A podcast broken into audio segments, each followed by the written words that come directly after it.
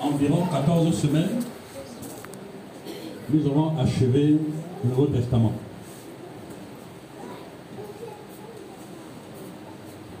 Et seuls ceux qui ont été réguliers auront lu le Nouveau Testament et partagé.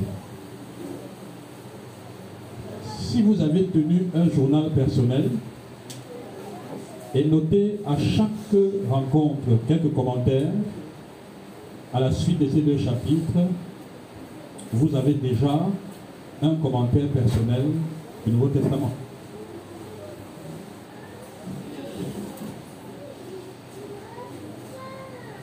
Si on ne le fait pas, c'est pas parce que personne ne veut pas le faire, ou parce qu'on ne sait pas le faire, mais parce qu'on n'a pas commencé à le faire, parce que c'est dur. Ça semble simple, mais c'est dur. De tenir un journal et de mettre des commentaires dimanche après dimanche et de relire après ces commentaires lorsqu'on a déjà entamé une autre lecture. Vous verrez qu'avec deux commentaires successifs, Dieu vous aura dit des choses différemment pendant les années de lecture. Est-ce que vous savez ce que c'est que la CMF avec ce qu'on fait comme exercice là?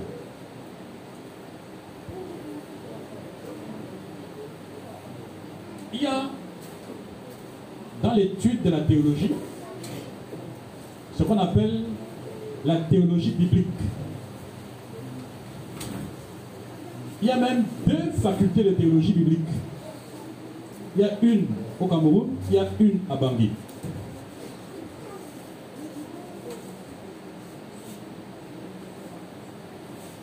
Je suis persuadé que si on met un membre de la CMF dans une telle faculté, il est au moins.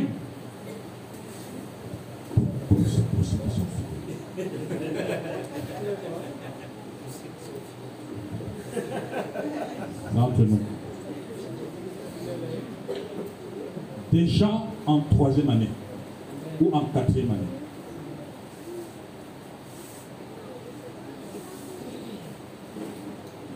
J'en veux pour preuve. Quand vous parlez vous-même, vous pensez que vous ne dites rien. Et quand vous parlez devant les autres, vous dites c'était trop la Bible. Mais justement, le théorie biblique, c'est construire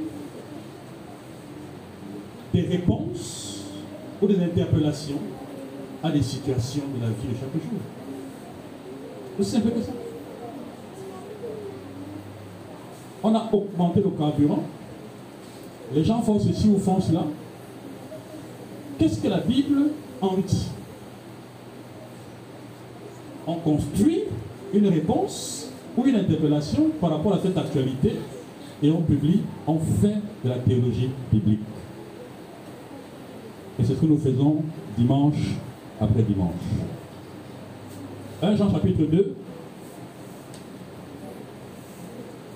Chapitre 1. Ok. 1 et 2.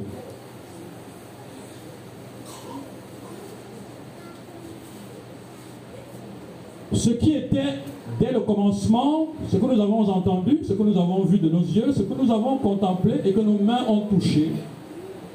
Euh, messieurs, s'il vous plaît.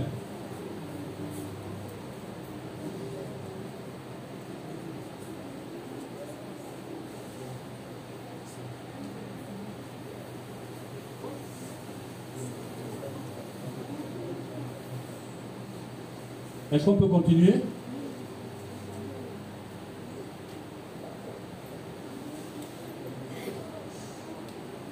Concernant la parole de la vie, et la vie a été manifestée, nous l'avons vue, nous rendons témoignage et nous vous annonçons la vie éternelle qui était auprès du Père et qui nous a été manifestée.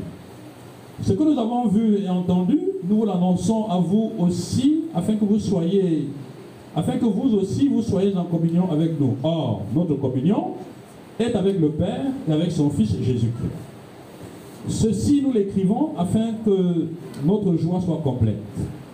Voici le message que nous avons entendu de lui et que nous vous annonçons. Dieu est lumière, il n'y a, pas en lui de ténèbres.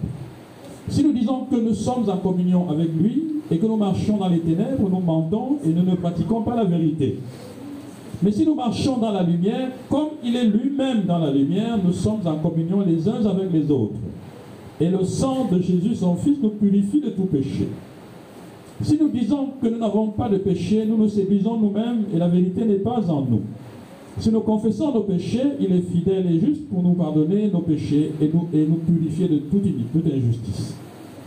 Si nous disons que nous n'avons pas péché, nous le faisons menteur et sa parole n'est pas en nous. Mes petits enfants, je vous écris ceci afin que vous ne péchiez pas. Et si quelqu'un a péché, nous avons un avocat auprès du Père, Jésus-Christ le juste. Il est lui-même victime expiatoire pour nos péchés, non seulement pour les nôtres, mais aussi pour ceux du monde entier. À ceci, nous reconnaissons que nous l'avons connu si nous gardons ses commandements. Celui qui dit je l'ai connu et qui ne garde pas ses commandements est un menteur et la vérité n'est pas en lui. Mais celui qui garde sa parole, l'amour de Dieu est vraiment parfait en lui. À ceci, nous reconnaîtrons, nous reconnaissons que nous sommes en lui. Celui qui déclare demeurer en lui doit marcher aussi comme le Seigneur, comme lui, le Seigneur, a marché. Bien aimé, ce n'est pas un commandement nouveau que je vous écris, mais un commandement ancien que vous avez eu dès le commencement. Ce commandement ancien, c'est la parole que vous avez entendue. D'autre part, c'est un commandement nouveau que je vous écris. Ceci est vrai pour lui et pour vous. Car les ténèbres passent et la, et la lumière véritable brille déjà. Celui qui prétend être dans la lumière tout en haïssant son frère est encore dans les ténèbres. Celui qui aime son frère demeure dans la lumière et ne risque pas de tomber. Mais celui qui a de la haine pour son frère est dans les ténèbres. Il marche dans les ténèbres et ne sait où il va parce que les ténèbres ont rendu ses yeux aveugles. Je vous écris, petits enfants, parce que vos péchés vous sont pardonnés à cause de son nom. Je vous écris, Père, parce que vous avez connu celui qui est dès le commencement. Je vous écris, jeunes gens, parce que vous avez vaincu le malin. Je vous ai écrit, jeunes, enfants, parce que vous avez connu le Père. Je vous écris, Père, parce que vous avez connu celui qui est dès le commencement. Je vous ai écrit, jeunes gens, parce que vous êtes forts, que la parole de Dieu demeure en vous et que vous avez vaincu le malin. N'aimez pas le monde, ni ce qui est dans le monde. Si quelqu'un aime le monde, l'amour du Père n'est pas en lui. Car tout ce qui est dans le monde, la convoitise de la chair, la convoitise des yeux et l'orgueil de la vie, ne vient pas du Père, mais du monde, mais vient du monde. Et le monde passe et sa convoitise aussi. Mais celui qui fait la volonté de Dieu demeure éternellement. Jeunes enfants, c'est l'heure dernière. Comme vous avez entendu qu'un antichrist venait, voici qu'il y a maintenant plusieurs antichrists. Par là, nous reconnaissons que c'est l'heure dernière. Ils sont sortis de chez nous, mais ils n'étaient pas des nôtres. Car s'ils avaient été des nôtres, ils seraient demeurés avec nous. Mais de la sorte, il est manifesté il est manifeste que tous ne sont pas des nôtres. Vous-même, vous avez une onction de la part de celui qui est saint, et tous vous avez la connaissance. Je vous ai écrit, non parce que vous ne savez pas la vérité, mais parce que vous la savez. Et parce qu'aucun mensonge ne vient de la vérité. Qui est le menteur Sinon celui qui nie que Jésus est le Christ, celui-là est l'Antichrist, qui nie le Père et le Fils. Quiconque nie le Fils n'a pas non plus le Père, celui qui confesse le Fils a aussi le Père. Pour vous, ce que vous avez entendu dès le commencement doit demeurer en vous. Si ce que vous avez entendu dès le commencement demeure en vous, vous demeurerez vous aussi dans le Fils et dans le Père. Et voici la promesse qu'il nous a faite, la vie éternelle. Je vous ai écrit ceci au sujet de ceux qui vous séduisent. Pour vous, l'onction que vous avez reçue de lui demeure en vous. Et vous n'avez pas besoin qu'on vous enseigne. Mais comme son onction vous enseigne toutes choses, qu'elle est véritable et qu'elle n'est pas un mensonge, demeurez en lui comme elle vous l'a enseigné. Et maintenant, petits enfants, demeurez en lui, afin qu'au moment où il sera manifesté, nous ayons de l'assurance et qu'à son avènement, nous n'ayons pas honte devant lui. Si vous savez qu'il est juste, reconnaissez que quiconque pratique la justice est né de lui. Amen. Bien place à vous, bien-aimés. Oui, Christian?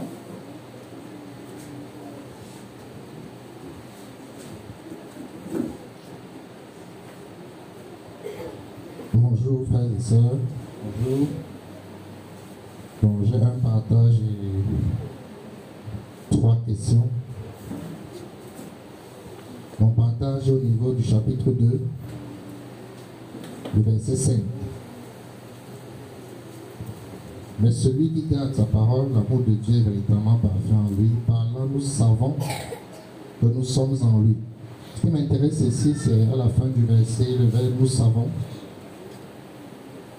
J'ai un peu regardé dans les autres versions. C'est toujours un verbe avec euh, un soubassement de certitude. Il n'a pas dit nous pensons, nous espérons, nous imaginons. Et je me suis dit que ça veut dire que lorsque on lorsqu'on arrive à se demander souvent si on est sauvé, si on se questionne sur l'assurance de notre salut, parce que, je ne sais pas, quelque chose s'est passé. En réalité, la réponse ne se trouve même pas souvent dans les élaborations très compliquées. Mais on a essayé un test sur notre communion avec Dieu. Ça veut dire la réponse se trouve sur la façon dont on obéit ou on n'obéit pas. Parce qu'il a fait un lien, qui me manque quand même au niveau de la première partie de son verset, mais celui qui garde sa parole, et à la fin il dit par là nous savons. Donc, c'est une incitation que j'ai trouvé que l'apôtre Jean fait de se dire que si nous voulons être sûrs, si nous voulons véritablement ne pas douter sur le fait que nous sommes enfants de Dieu, nous devons simplement nous appliquer à obéir à ce que Dieu dit. Ça, c'était mon partage. Maintenant, j'ai quelques questions.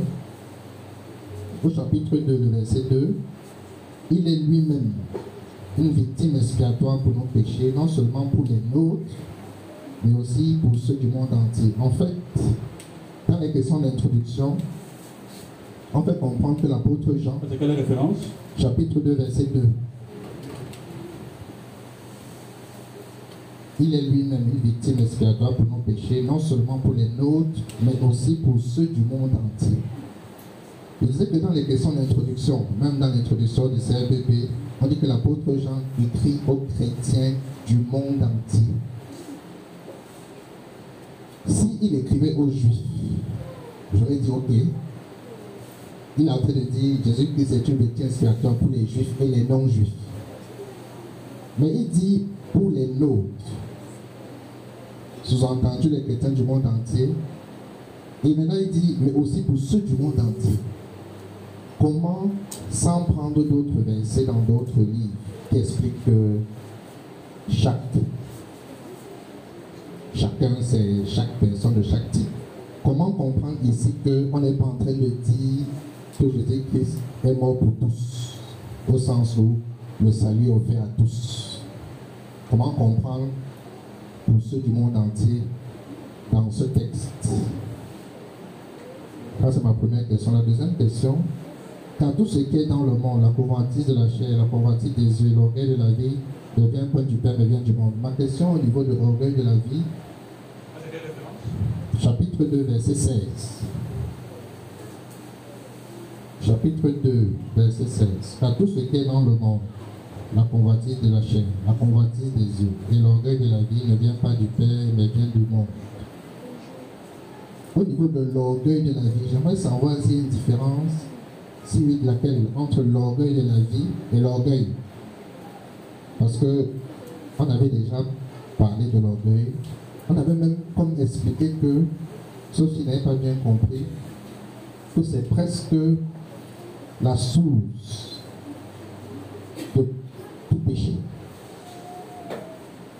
C'est de là où le péché est né, etc. Donc, quel est. Ça veut dire que l'orgueil de la vie, c'est autre chose alors ou pas? C'est quoi la différence entre l'orgueil de la vie et l'orgueil? Ça, c'est ma question. Et maintenant, ma troisième question, c'est au chapitre 2, verset 27. Pour vous, l'onction que vous avez reçue de lui demeure en vous. Et vous n'avez pas besoin qu'on vous enseigne, mais comme son onction vous enseigne toutes choses, et qu'elle est véritable, et qu'elle est point mensonge, demeurant en lui sur les enseignements que vous avez, qu'elle vous a donnés. Nous savons que Quelqu'un ne peut pas rester là, il ferme les yeux, il est en train de découvrir ce que Dieu dit. Nous avons déjà bien compris ça. J'aimerais donc savoir, au niveau de, son onction nous enseigne toutes choses, j'aimerais comprendre les éléments, qu'est-ce qu'il voulait dire? Est-ce que c'est parce que la courée était en activité, il s'adressait à des gens, ou bien il combattait un enseignement précis qui était donné à ce peuple Qu'est-ce que. Pourquoi on ne peut pas prendre ce verset pour commencer à dire que tu fermes les yeux, etc. C'est vraiment ma troisième question. C'est un partage. Laissez-moi répondre à ça, vous allez continuer. Laissez-moi répondre à ça d'abord. Vous allez prendre d'autres. Oui, laissez-moi répondre à ça. Et si vos questions persistent, on va toucher à ça. D'abord, je voulais vous encourager à faire attention avec Jean. C'est un auteur que j'aime beaucoup. Même si je ne me reconnais pas beaucoup dans sa pastorale. Je me reconnais dans la pastorale paulinienne, mais je dois reconnaître que le discours de Jean est un discours avec une pastorale simple, extrêmement ancrée dans le judaïsme et profondément libérateur pour les enfants de Dieu et donc difficile à comprendre. Jean est capable de faire du pic un concept. Euh, je vous donne un cas simple, vous allez comprendre ce que je dis.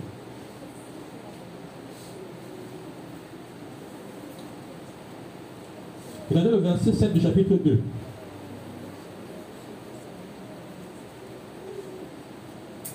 Bien aimé, ce n'est pas un commandement nouveau que je vous écris, mais un commandement ancien que vous avez eu dès le commencement. Ce commandement ancien, c'est la parole que vous avez entendue. D'autre part, c'est un commandement nouveau que je vous écris. Ceci est vrai pour lui et pour vous. Car les ténèbres passent et la lumière véritable brille déjà. Regardez comment il pose les expressions?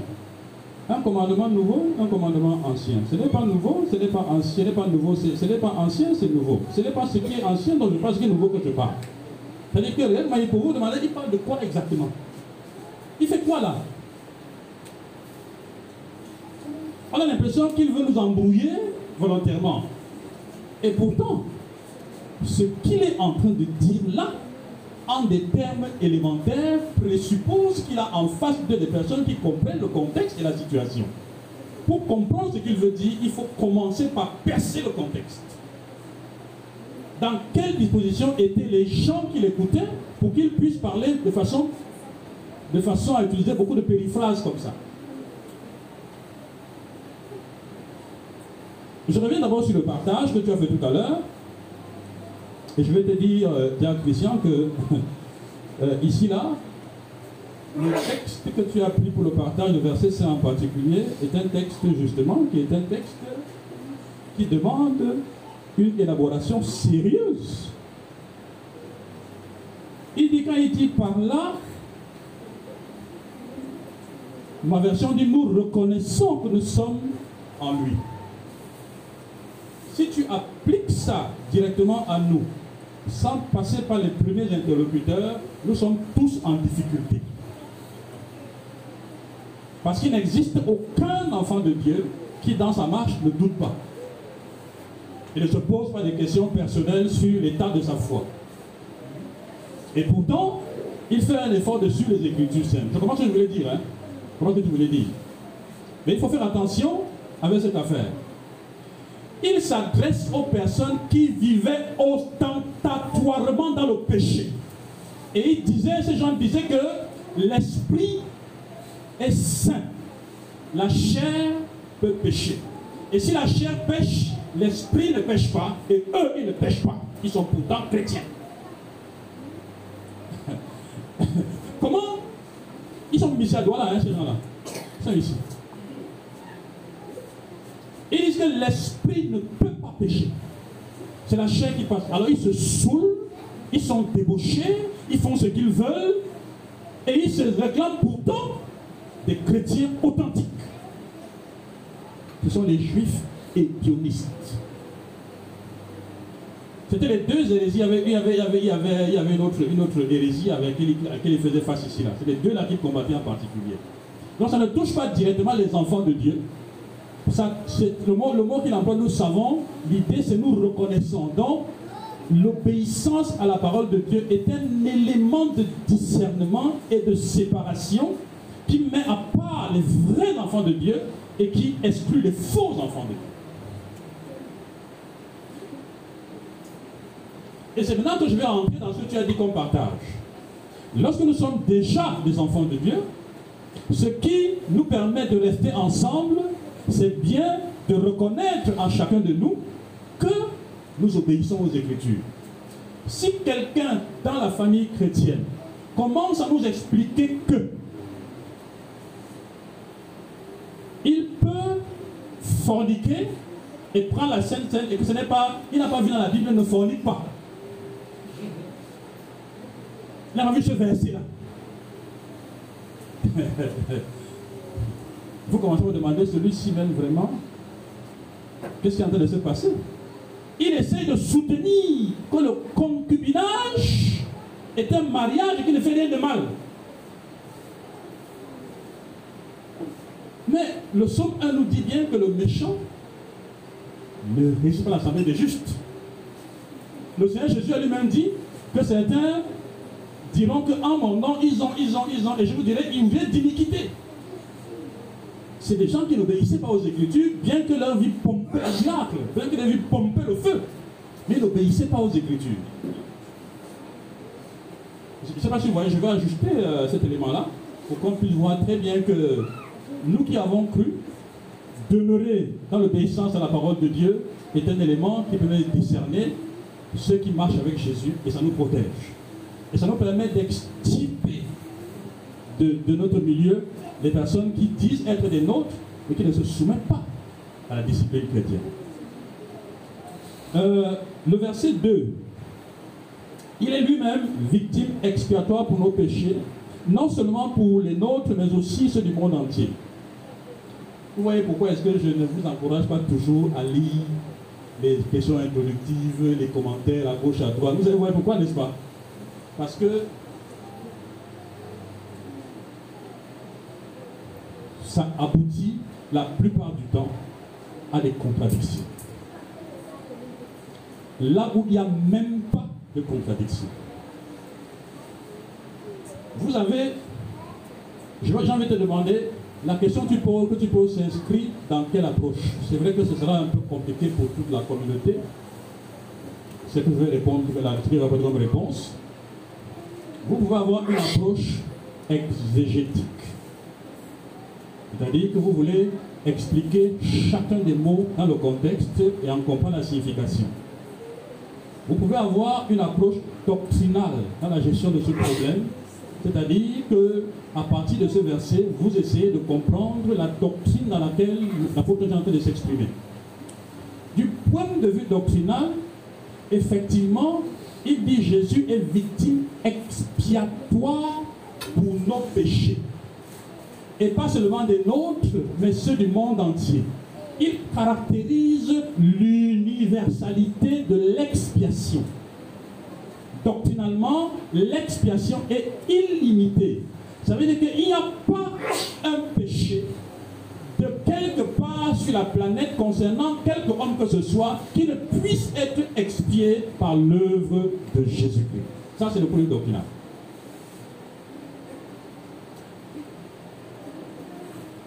Du point de vue exégétique maintenant, il y a un jeu de mots. Il dit non seulement les nôtres, mais aussi pour ceux du monde entier. On peut aisément comprendre que Jean, étant juif, parle des juifs. Et le monde entier, c'est les non-juifs. Sauf que cette compréhension a des limites, étant donné que le ministère de Jean, quand vous regardez Apocalypse, il écrit aux églises de l'Asie mineure, l'église de Pergame, l'église de Thyatire, l'église de Sardes, l'église de la Odyssée, l'église de Philadelphie, qui ne sont pas des terres juives, qui sont des terres non juives. Vraisemblablement, ce qu'il faut comprendre par ce jeu de mots, c'est qu'il veut dire non seulement les nôtres, ceux à qui j'écris, et aux autres qui sont comme nous sur la planète entière. Ça n'a rien à voir avec juifs et non-juifs. Ça veut dire qu'il s'adresse à l'église visible dans son espace et à l'église visible hors de son espace. Aussi simple que ça. C'est cela. Jean n'a pas, Jean pas le clivage juif et non-juif dans son expression. Il n'a pas, pas ce clivage-là dans ses écrits. Mais Paul, pourtant, il exprime ce type de clivage dans ses éléments parce que lui, il est dans son, dans son exposé dispensationaliste. Il insiste dessus. Pourquoi on ne mélange pas l'ancienne alliance et la nouvelle alliance? Il insiste dessus. Puisque Paul est le seul qui nous explique comment le salut est passé de l'ancienne alliance à la nouvelle alliance. Et s'il ne fait pas le distinguo systématiquement, on peut se perdre. C'est pour ça qu'il entretient ce clivage dans, dans ses écrits. Par contre, Jean n'a pas cette. Jean est pastoral, hein. Il est vraiment pastoral au sens de bonjour, bonsoir, comment ça va? Tu as médité, pas médité? Est-ce que tu comprends ce que veut dire méditer? Marche dans la lumière. La lumière, c'est contre le péché. Le péché, c'est contre la lumière. La lumière, c'est contre le péché. Il va te parler comme ça, du matin au soir. Il va t'encourager par des mots très très simples. Ça, c'est du Jean. Sauf que ces mots simples ne sont pas si simples que ça. C'est enraciné dans les figures de l'Ancien Testament. Euh, le verset 16 du chapitre 2, quelle est la différence entre l'orgueil de la vie et l'orgueil? C'est-à-dire que l'orgueil est la mère de l'orgueil de la vie. C'est l'orgueil qui accouche l'orgueil de la vie. L'orgueil de la vie est une forme d'orgueil de possession. C'est-à-dire que je suis content parce que j'ai une voiture qui dépasse la voiture de tout le monde. C'est l'orgueil de la vie. Je suis content parce que j'ai le travail qui dépasse la de tout le monde. Ça, c'est l'orgueil de la vie. Je suis content parce que moi j'ai les boucles d'oreilles les plus sophistiquées en or, en or 18 carats, 24 carats, 58 carats, 118 carats. Mes lunettes, hein, c'est du, c'est du Gucci. C'est du Gucci. C'est du Dolce et Gabbana. Moi je ne porte pas les choses, je porte les, Pierre Cardine. Je porte les Yves Saint Laurent. Moi je ne porte pas n'importe quoi dans ma vie. La chaussure que je porte, c'est 64 590 francs. Dans mon donjon, ce y a à l'intérieur, à l'intérieur de mon donjon seulement à te nourrir pendant six mois. Les gens parlent pas comme ça. Les gens parlent pas comme ça. Les gens parlent comme ça, d'autres ne parlent pas, mais ils pensent comme ça. Ça s'appelle l'orgueil de la vie. L'orgueil de la vie. Ma cuisine, vraiment finance de l'école pendant dix ans. Gloire à toi. Gloire à toi. Vous voyez, ce type de pensée, type de phénomène, ce sont des phénomènes qui font justement qu'on se sent supérieur par rapport à ce qu'on a. Et c'est ce que c'est ce que c'est ce qui est arrivé à Adam. Il y a un ils ont fruit en question. On a dit que c'était précieux pour ouvrir l'intelligence. C'est-à-dire pour vous donner d'être comme des revues Parce qu'ils disent que ce que nous expliquons là, c'est trop banal, c'est trop facile. Il faut entrer dans les profondeurs de la sagesse témite, de la sagesse essénienne, de la sagesse des anthropophages, de la sagesse tout camon. Il faut forcer, il faut aller au fond des choses. On voit les nubes, les dénubes, les danubes. Allez écouter Roland Guini sur, euh, sur le, cœur des mystères. Avec le docteur et tout dit, c'est la bataille entre les nubes, la nube, les nubes, les nubes, des ignorants complets des choses de Dieu. Vous voyez? Ils sont là, ils se vantent de ça, ils ont des connaissances sur des choses, ils vont remonter, remonter, remonter, remonter. Tout ça, les choses de la terre et des mensonges. Des mensonges, parce que le texte dit que qui est le menteur? Ce n'est pas qui dit, celui qui dit que tu as le marché, non, alors qu'il est parti au marché, c'est parce que le mensonge. Le mensonge prend sa source dans celui qui nie que Jésus-Christ est le Fils de Dieu. Quand tu commences à dire ça, tu vas accoucher une avalanche de mensonges dans ta vie. Jusqu'à dire, que ta chaussure n'est pas noire, elle est blanche. Comme ça que ça fonctionne. Amen, amen. L'orgueil de la vie est la fille du foyer qu'on appelle l'orgueil. L'orgueil, c'est quelque chose de pénible. Vous pouvez, vous, pouvez, vous, pouvez rendre grâce à Dieu parce que vous avez été humiliés. Nous avons été humiliés. Dieu a cassé dans nos cœurs le principe de l'orgueil. Ça ne fonctionne plus chez nous. La preuve. Toi qui es assis, tu me regardes là. Quand tu veux te vanter, tu n'as pas honte. Dis-moi, tu n'as pas honte. Quand tu essaies, tu n'as pas honte. Toi, tu as honte. Pendant longtemps dans cette église, je n'ai même pas voulu faire savoir que j'étais à l'école. J'ai fait des études, j'avais honte. Bah, tu as l'impression que, hein, que, que, les gens vont tu es, tu es, tu es, tu es, tu es, tu es. C'est des orgueils que tu mets, tu mets là. Tu es ça pourquoi? L'apôtre Paul dit que ce qui était pour moi comme des gains, je les ai regardés comme de la boue à cause de l'excellence. C'est quoi ces gains-là Hébreu, moi aussi d'hébreu. Fils d'hébreu, pur de la terre de Benjamin. Né le 8e jour, il était. Tu, tu, es, tu es content pour ta filiation. Vous voyez? Je suis fils de ceci. Mon père était météorologue, il a fait des études en France, il a fait des études à Dakar, il est rentré au Cameroun, il a fait la météorologie nationale, il a fait ceci, il a fait cela. Ma mère a travaillé ici à la cartoucherie de ceci, dans les forces armées tout ça là. Tu déroules ton background, tu racontes, tu racontes, tu racontes, tu racontes. L'apôtre Paul dit que c'est la boue. C'est la boue. Ce n'est pas des choses qu'on peut brandir lorsqu'on est dans la foi chrétienne. Quand on commence à les brandir, c'est l'orgueil de la vie. C'est-à-dire qu'on se sent supérieur à cause des avantages de la vie. Et qui, pour la plupart, ont, sont des choses qu'on subit. l'enfant de Bill Gates qui naît, ou l'enfant d'un milliardaire qui naît, et il est à sa naissance doté d'un compte bancaire qui a 54 milliards. Il a travaillé quoi pour avoir ça? Maintenant, il croit au Seigneur, il vient vous pomper la vue avec ça. Moi, je l'avais dit, n'est-ce pas? L'orgueil de la vie. C'est ça, en fait. Pour ça, ça fonctionne. C'est pour ça que Jacques va dire que celui-là qui est né avec 54 milliards, quand il devient chrétien, il doit se glorifier de son humiliation. Parce que dans la foi chrétienne, ces valeurs ne seront jamais prises en compte. Par contre, celui qui était un va pied qui poussait son pouce-pouce, il devient chrétien, il arrive, il doit se glorifier de son élévation parce qu'il va rencontrer les gens qui viennent dans sa vie. Il va rencontrer le N plus 2 comme Anélie. Hein? Il va rencontrer les directeurs. Il va rencontrer les médecins. Il va rencontrer les gens, ainsi de suite, ainsi de suite. Et il va dire comme Tiana, c'est ma soeur. Vous voyez La gloire par association. Lui, il est content, il est élevé, n'est-ce pas? Alors que l'autre, il descend. Et tu descends, l'autre monde peut vous retrouver, vous adorer Dieu. Comme ça que ça fonctionne. La question qui suit, c'est le verset 27, l'onction. Vous voyez que ce sont des questions compliquées qu'il pose parce que c'est un théologien. Ce que Jean fait ici, il fait ce qu'on appelle un rapport analogique entre la réalité qu'il veut décrire et le mot qu'il emploie. Ça s'appelle une synecdoque.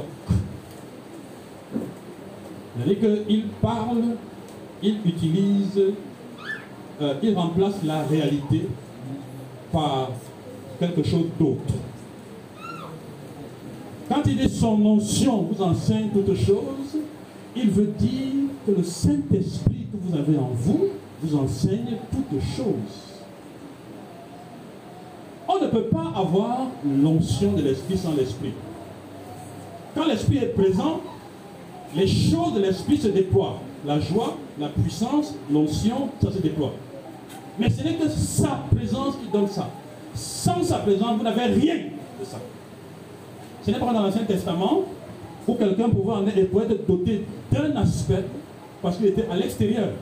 Il te dote d'une capacité pour faire un travail, ça c'est le testamentaire. Dans le Nouveau Testament, tu ne peux pas manifester un seul aspect du Saint-Esprit s'il n'est pas présent totalement dans ton cœur. Ce n'est pas possible. Or, dans les sciences occultes, dans les milieux ésotériques, comment ça se passe?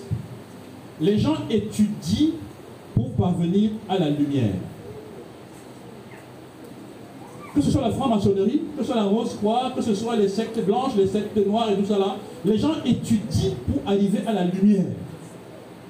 Or, nous les chrétiens, c'est parce qu'on est éclairé d'abord qu'on commence à étudier.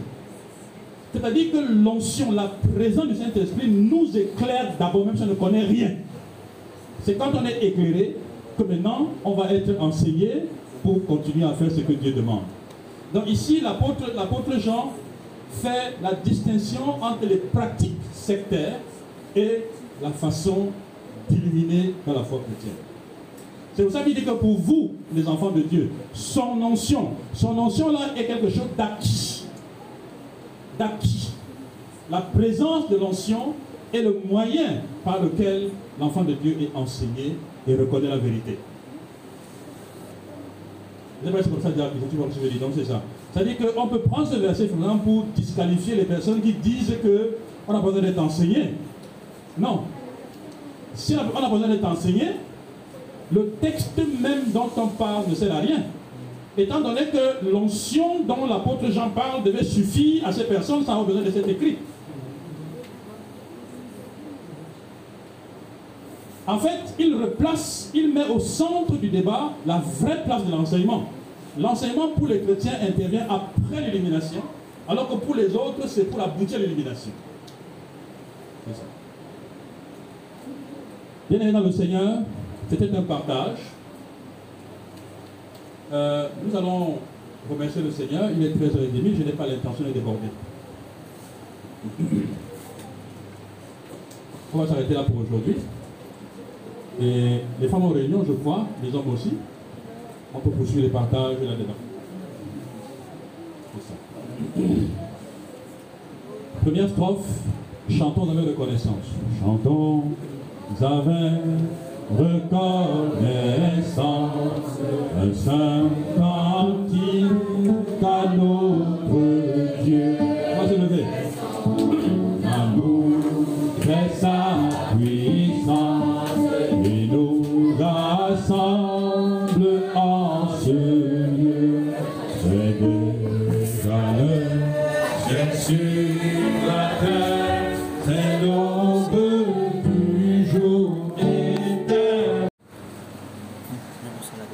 Et sœurs, quand le baron Pierre de Coubertin a mis en place, a inventé les Jeux olympiques, une phrase était attachée à ces Jeux, c'était l'essentiel, c'est de participer. Des nations entières se rassemblent à des endroits, dans divers domaines du sport, certains pour des médailles en or, d'autres des médailles en argent, d'autres des médailles en bronze.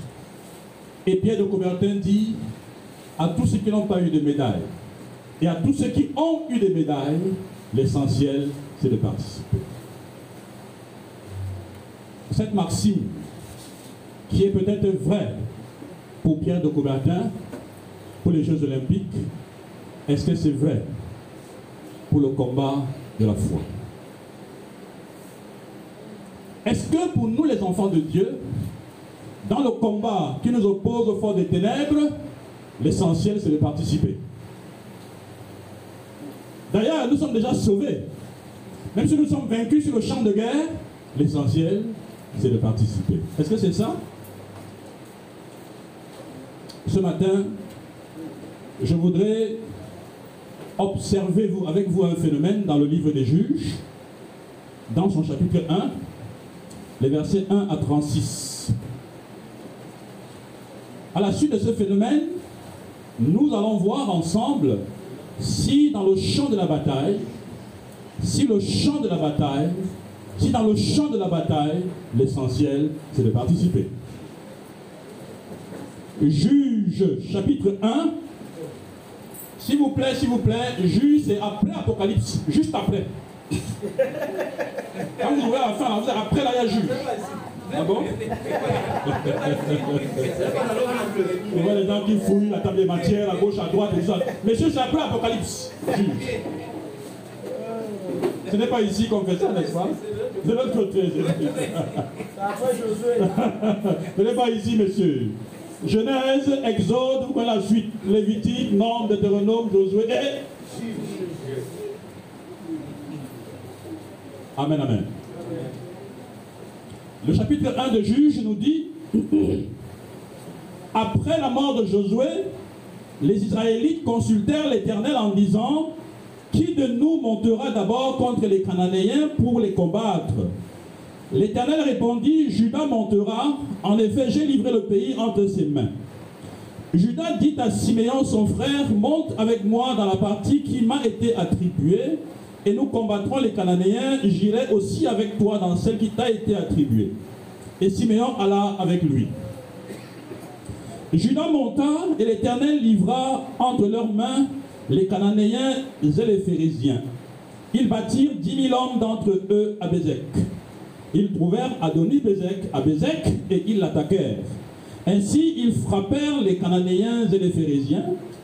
Adoni-Bézek prit la fuite, mais ils le poursuivirent et le saisirent, et ils lui coupèrent les pouces des mains et des pieds.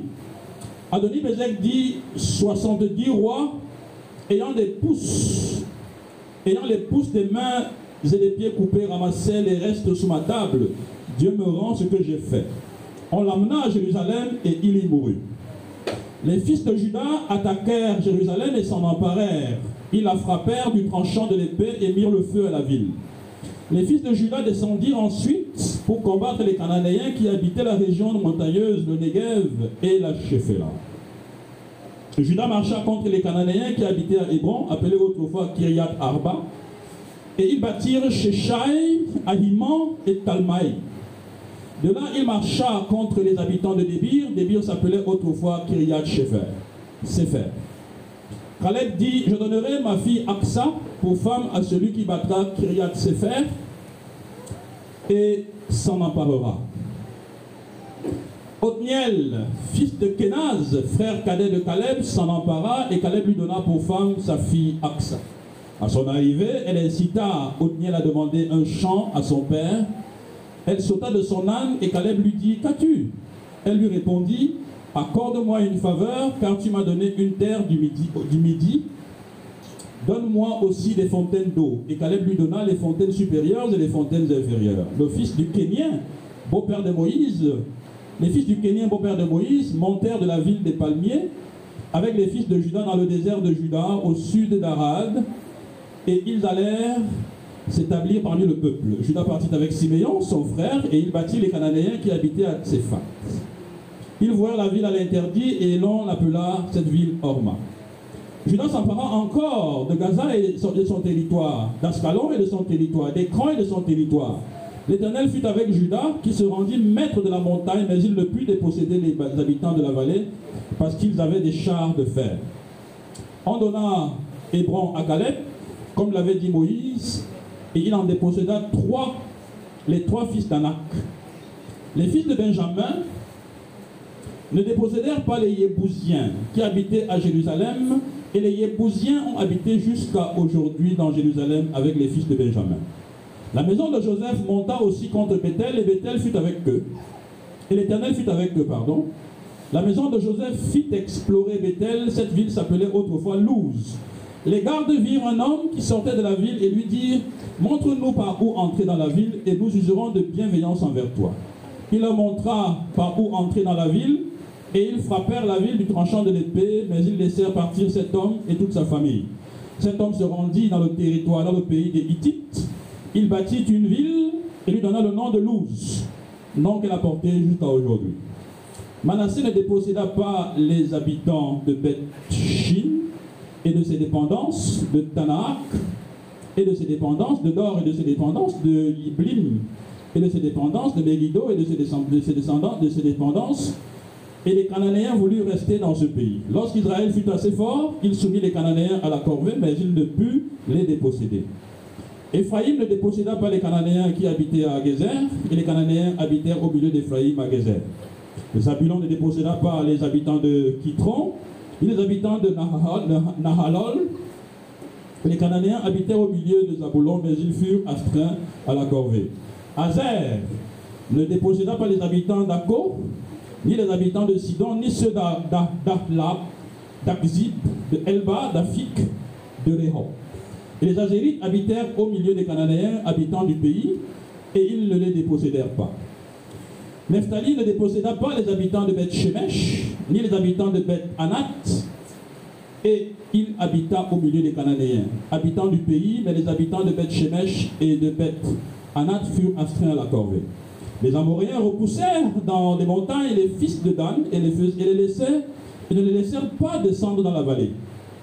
Les Amoréens voulurent rester à Eres, à Ayalon et à Shaalbim, mais la main de la maison de Joseph s'appesantit sur eux et ils furent astreints à la corvée.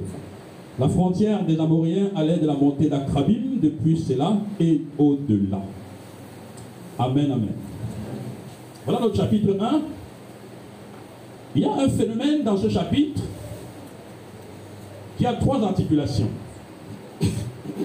On va le parcourir ensemble. La première articulation, c'est Judas. Judas est désigné pour déclencher le combat de l'appropriation du terrain que Dieu a donné à toute la nation d'Israël. Judas, sur consultation de l'Éternel, est désigné pour commencer. Judas est la tribu de laquelle descendra le Seigneur Jésus-Christ. Alors, il y a quelques mots qui caractérisent l'action de Judas. Ils montent, ils attaquent, ils s'emparent, ils se rendent maîtres du territoire. Voilà ce que Judas fait. Judas monte, Judas combat, Judas attaque, Judas se maître du territoire, Judas dépossède. Et c'est ce mot-là qui caractérise l'action de Judas. Il combat dans l'intention de déposséder l'adversaire. Et il arrive à ses fins. Dans une ville qui s'appelle Bézek, il est arrivé et il a battu Bézek. Le roi de Bézek est sorti pour fuir. Il a rattrapé Adonis Bézek. Et il a fait regretter à Denis Bézek les actes que lui-même avait fait subir à d'autres rois. Judas a totalement terrassé Bézek, c'est-à-dire la ville de Bézek et son roi Adonis Bézek. Euh, Judas attaque Jérusalem et Judas paille et sera maître de Jérusalem. Judas attaque le Negev. Ils attaquent la Shephéla, ils se rendent maîtres de cette affaire. Des versets 10. Ils se rendent maîtres des Cananéens, verset 19, verset, verset, verset 11, verset 17, 18 et, et verset 19. C'est Judas qui se rend maître des différents contrées. Si on va pas à pas, au verset 11, il se rend maître de Débir, la ville qui s'appelait avant Kiryat Sefer. Au verset 17, il part avec Siméon également et il se rend maître des Cananéens qui habitaient à Tsefat, la ville de Orma. Au verset 18, Judas s'empare du territoire de Gaza et son territoire, d'Ascalon et son territoire, d'Écron et son territoire. Au verset, au verset 19, il se rend maître de la montagne mais ils ne peuvent pas déposséder ceux de la vallée parce qu'ils avaient des chars en fer. Ce détail concernant Judas n'est pas péjoratif. On va y revenir. Deuxième phénomène dans ce texte, c'est Joseph. La maison de Joseph, au verset 22. La maison de Joseph monte contre la ville de Bethel. Vous connaissez l'histoire de la ville de Bethel. Bethel, c'est la ville, nommée par Jacob lorsqu'il fuyait son frère là-bas. Il est arrivé, il a trouvé cette ville qui s'appelait Luz, ou Luz. Et pendant qu'il dormait, il a vu la nuit une échelle qui reliait le ciel et la terre. Et le matin, il se lève et il se dit, c'est ici la maison de Dieu, je ne savais pas. Il appelle cet endroit Beth. Elle, en hébreu, Beth c'est la maison, elle c'est Dieu, la maison de Dieu. Beth, elle, Bethel. Et aujourd'hui, le peuple se retrouve devant une telle ville. Israël se retrouve devant Bethel. Jacob est précurseur de ce peuple qui va intégrer la nation. D'ailleurs, ce sont ses enfants, sont ses descendants. Et la maison de Joseph attaque Bethel et il se rend maître de la ville. Sauf que quelqu'un qui sortait de la ville, qui est un habitant de Bethel, regardez comment ils ont traité Bethel. Euh, verset 25. Il leur montra par où entrer dans la ville et ils frappèrent la ville du tranchant de l'épée, mais laissèrent partir cet homme et toute sa famille. C'est vrai qu'ils avaient fait un serment, ils avaient fait un engagement. Sauf que lorsque l'homme est parti, qu'est-ce qui s'est passé? Est-ce que Bethel, est-ce que Louz est mort? Cet homme a créé chez les Hittites une autre ville du même nom.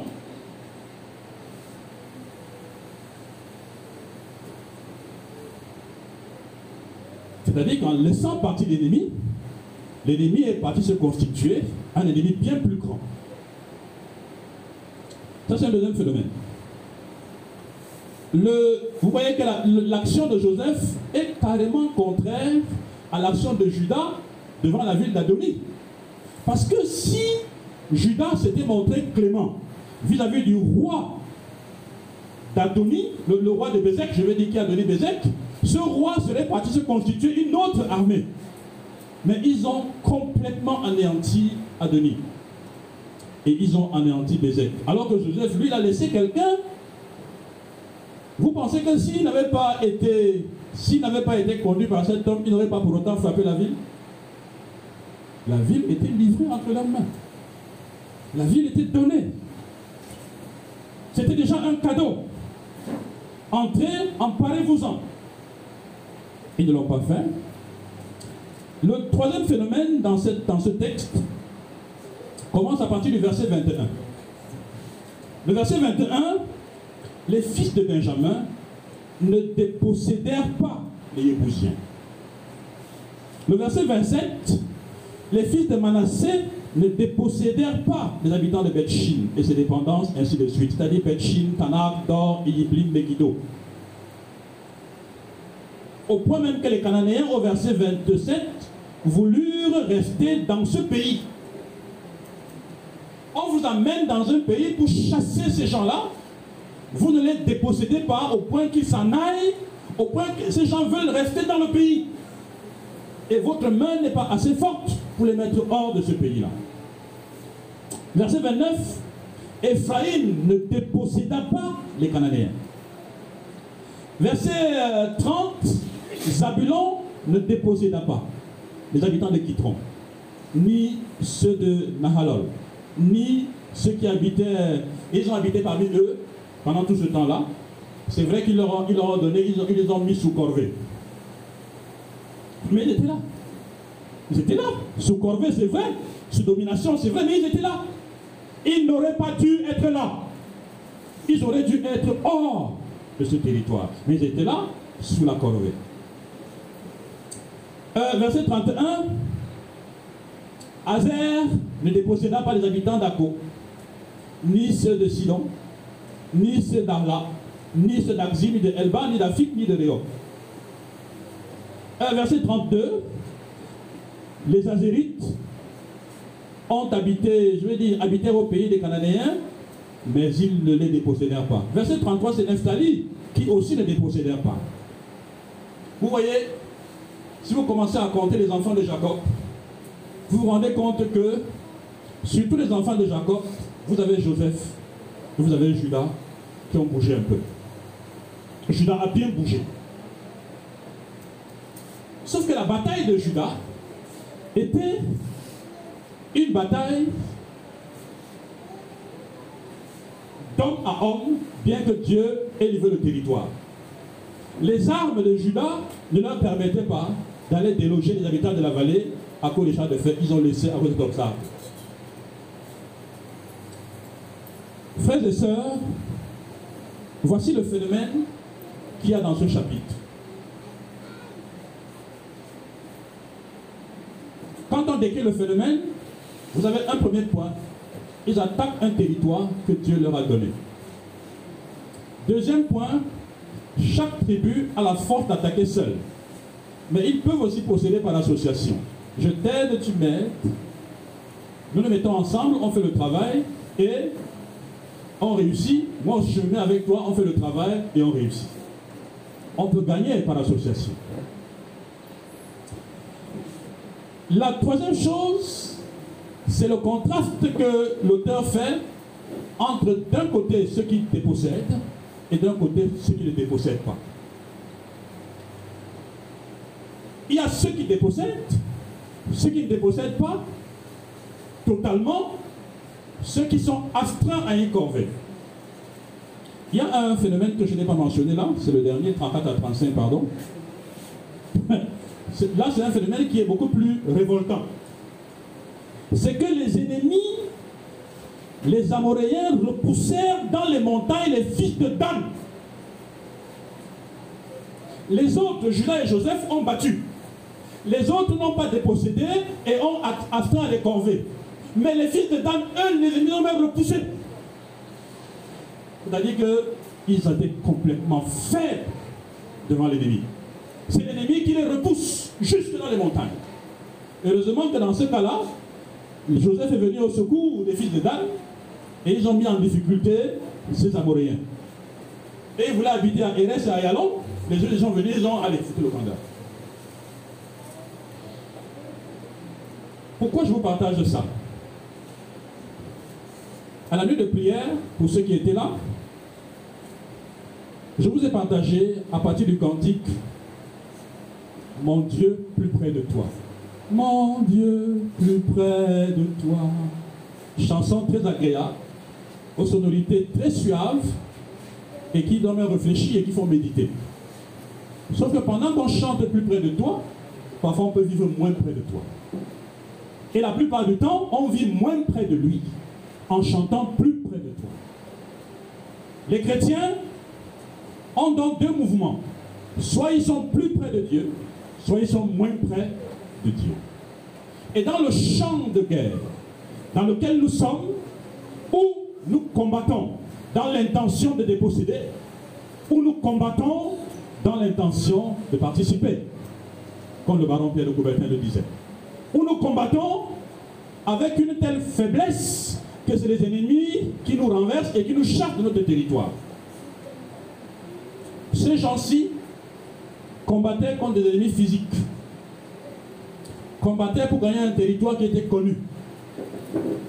Mais nous, quel est notre champ de combat? Vous savez, quand Dieu a appelé Moïse, Moïse est détourné par le buisson ardent, il est parti voir pourquoi le buisson, le ne se consume pas? Et quand il arrive à côté, Dieu lui dit, ôte tes pieds, ôte tes souliers de tes pieds, car la terre était une terre sainte. Vous avez aujourd'hui beaucoup de discours qui ont consacré les hôtels comme des terres saintes, n'est-ce pas?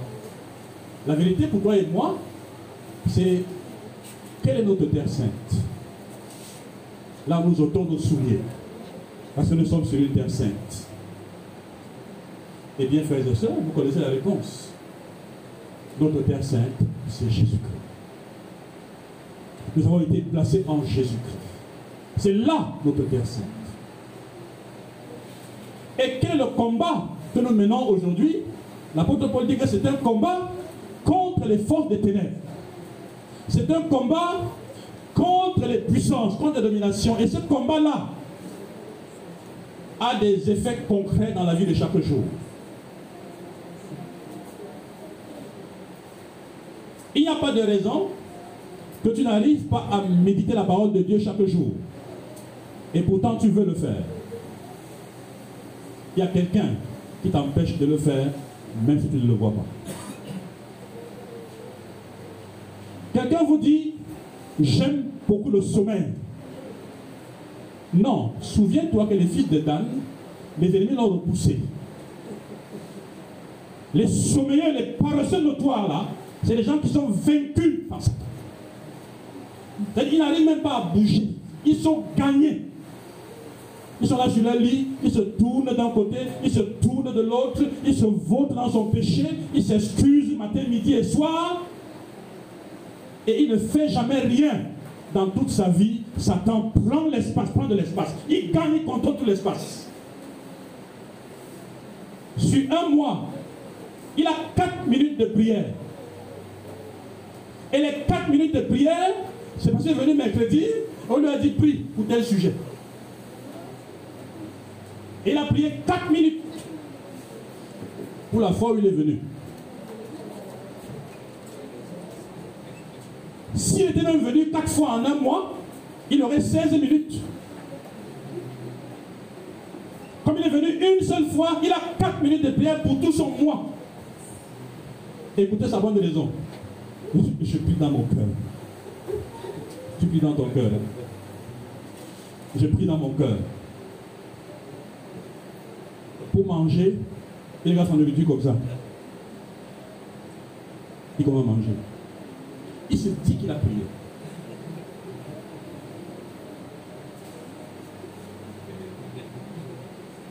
Ils sont vaincus.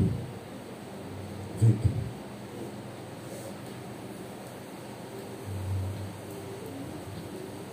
Il n'y a pas de raison que tu ne sois qu'un chrétien du dimanche.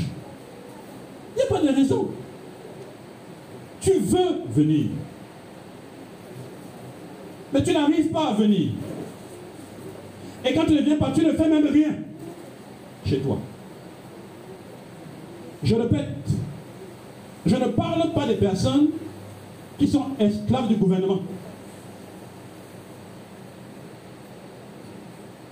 C'est-à-dire qu'ils travaillent pour le pays.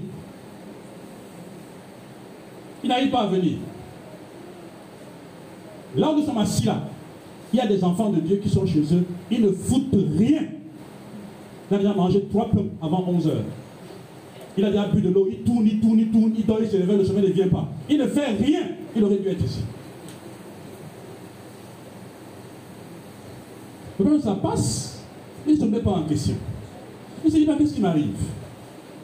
Beaucoup plus profondément.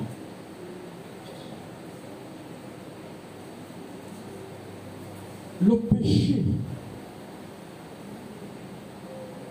quand Satan et ses démons commencent à nous combattre, ils nous donnent certains appétits. Tu commences à sentir un type de désir qui monte dans ton cœur. Tu commences à sentir une certaine lassitude pour les choses de Dieu. C'est-à-dire qu'en un rien, tu te lasses. On dit, mais pourquoi tu te lasses? Tu ne peux même pas expliquer. Tu es victime d'une action des ténèbres. Il y a un coup qui a été monté, ils ont réussi, t'ont touché. Et ils t'ont bien touché. Parfois, quand tu sens ça, ils ont mangé ta vie de prière. Ils ont bouffé ça. Quand tu sens ça, ils ont mangé ta lecture. C'est-à-dire que quand tu veux lire, c'est comme si tu vas déplacer un mur. C'est lourd. Ils ont bouffé, ils ont bouffé ta motivation. Ils ont tué ça. Vous savez, la motivation, c'est comme la lumière? Il éteint, ça s'arrête les esprits savent comment accéder à ces, interrupteurs. Il n'appuie pas. Ça s'éteint dans ton cœur. L'envie de prier disparaît. L'envie de lire disparaît. Tu commences à dire qu'un chrétien peut quand même aimer la détente. Il peut quand même aimer voir un bon petit film. Non, mais il peut quand même aller se promener un peu. Sauf que tu fais ça, tu ne te rassasies pas. Tu fais ça, rien ne passe. Tu fais ça, rien ne se passe. tu as été ensorcelé tu as été touché. Tu as été vaincu. Tu as été vaincu. Au lieu que c'est toi qui chasses, tu n'as pas chassé. La plupart du temps, Satan a accès à nous par les choses qu'on n'a pas définitivement réglées.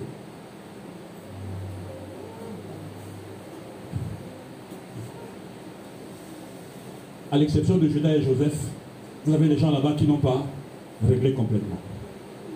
Ils n'ont pas chassé complètement, ils n'ont pas dépossédé, ils ont laissé vivre les gens parmi eux. Ils ont, ils ont dit qu'ils vont gérer. C'est le mot camerounais. Nous allons voir, on va gérer ça, on va s'en sortir. On ne s'en sort pas avec un salopard. Le salopard a pour rôle de produire des saloperies. Et tant qu'il est là, il ne produira que des saloperies.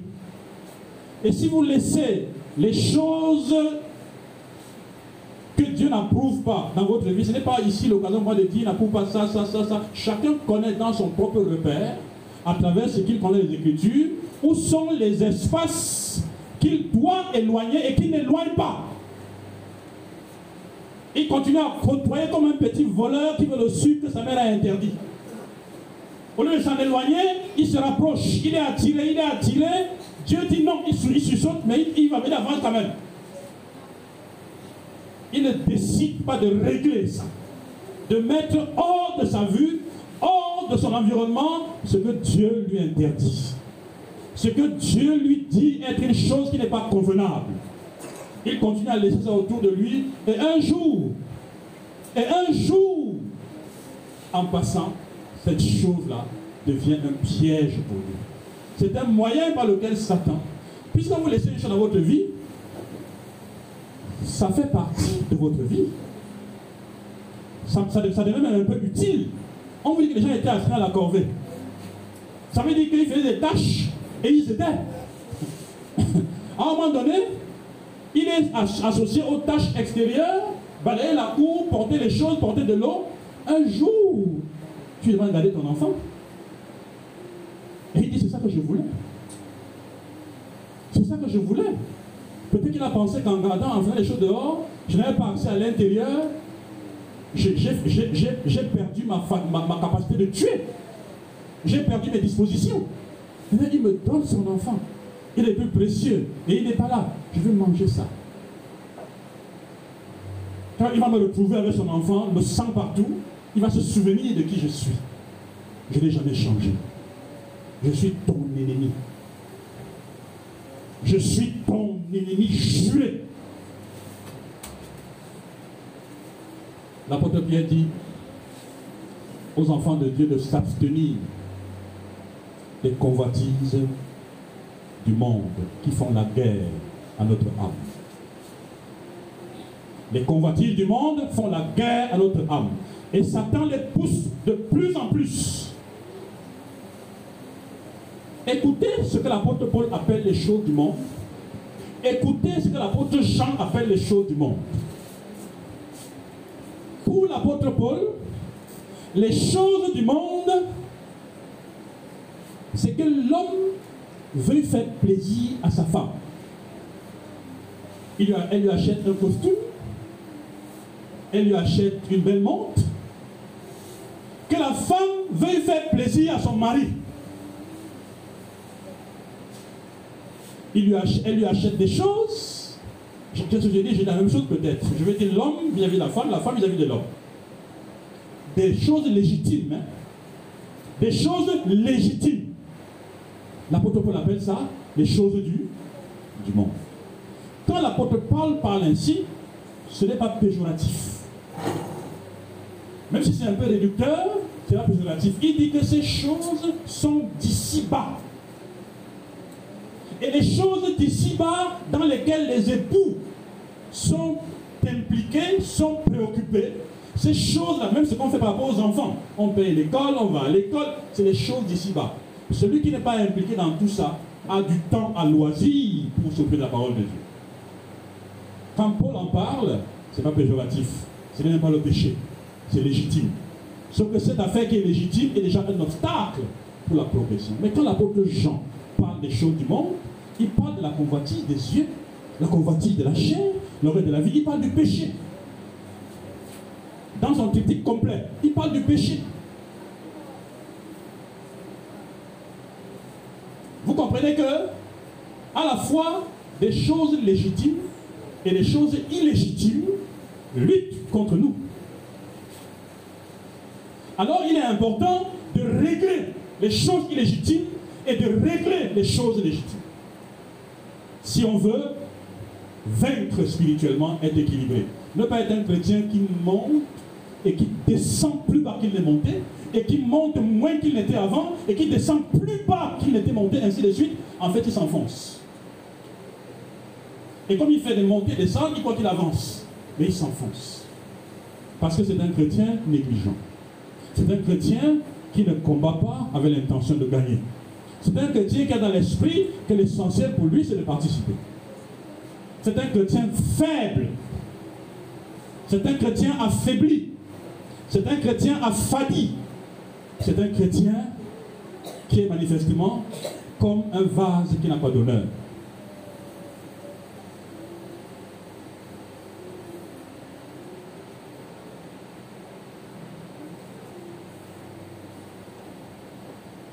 Dieu ne t'interdit pas de voir la télé.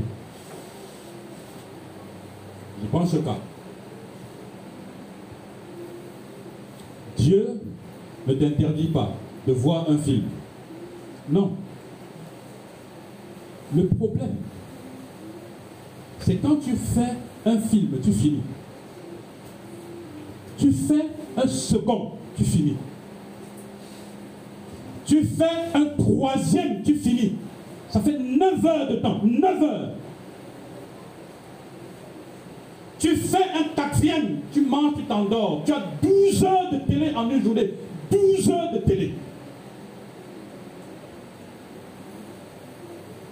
Si tu travaillais dans ta propre entreprise et que tu donnes 12 heures à des futilités, tu te paierais combien?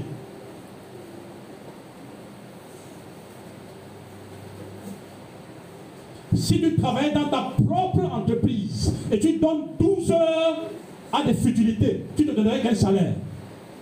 Va voir ces chrétiens s'agenouiller pour demander quelque chose à Dieu. Oh Seigneur, oh Seigneur, oh Seigneur, oh Seigneur, ainsi de suite. Hypocrite.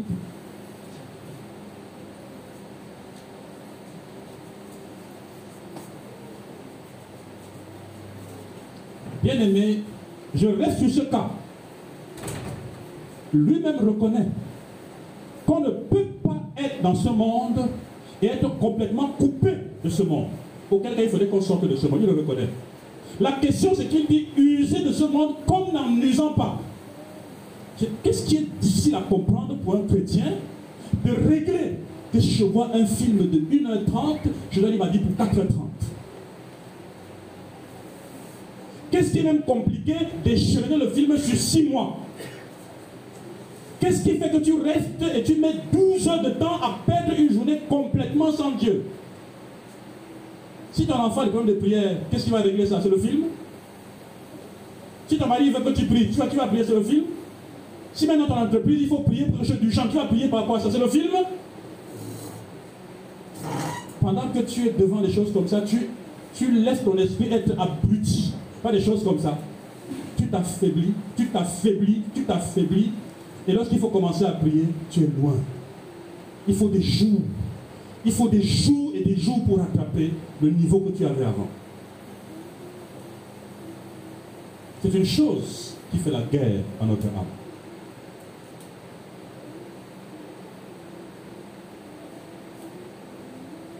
Dieu ne t'interdit pas d'avoir des amis.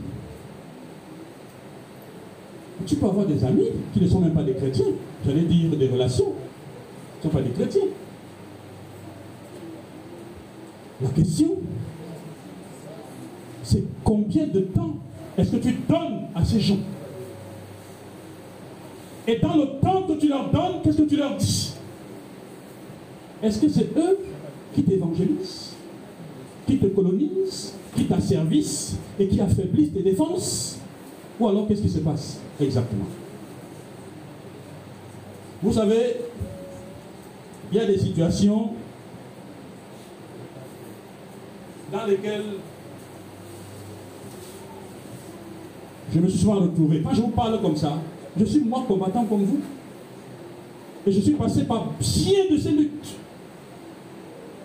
À un moment, je me suis assis pour dire, mais on fait quoi de cette affaire? Si on fait quoi de ça? Vois un film chinois ou un film américain, un film n'importe quoi, tu te surprends en train d'approuver le chef bandit. Qu'est-ce qui ne va pas chez toi On le tape, tu dis, et pourquoi on le tape? Il doit, gagner, il doit gagner, il doit gagner, il doit gagner. Je suis chrétien, je suis pour toi comme ça. Où la justice Ton système de valeurs est modifié. Au point que tu commences à soutenir le mal et à ne pas vouloir que la justice triomphe. Oui, messieurs. Et vous pensez toujours que non, c'est le divertissement. L'ennemi appelle ça divertissement, mais c'est le meilleur, la meilleure arme de guerre. Parce que nous, on est en position de, faiblesse, on voit que le jeu, mais lui, il est en position d'attaque. Alors, dans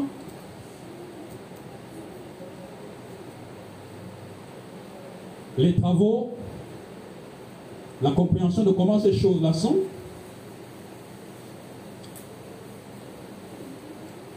qui connaît ce qu'on appelle la position alpha?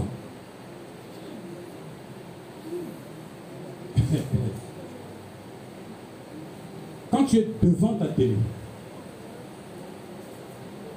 ta télé, comment tu es en train de zapper? Eux, ils disent qu'ils sont en position alpha. C'est-à-dire en position où on peut te programmer, te déprogrammer, te reprogrammer. Influent aussi de valeur. Ils ne peuvent pas faire ça autrement. Les gens sur la terre qui ne sont presque jamais en position alpha, c'est les chrétiens qui méditent la parole de Dieu. Même s'ils ont de l'intérêt pour quelque chose, leur système n'est pas modifiable. Parce que tout chez eux passe au crible de la parole. Même quand on arrive à les toucher, à les effleurer, rapidement par la confession, et ils se rendent compte rapidement, ils discernent vite, ils se remettent en position.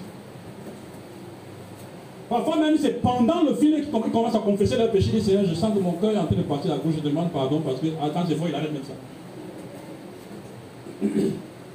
Imaginez le chrétien qui est fait. Imaginez le chrétien qui enchaîne novelas sur novelas. Imaginez-le. Vous avez un frère, mais qui est un agent de l'autre côté. Alors, ce matin, je voulais simplement vous dire, à partir du phénomène que j'ai décrit, l'apôtre Paul va dire que dans une maison, il y a plusieurs vases. A des vases d'honneur et des vases de l'usage de vie. Vous avez vu ces hommes, ces tribus qui sont allés combattre. Chacun avait une certaine infortune.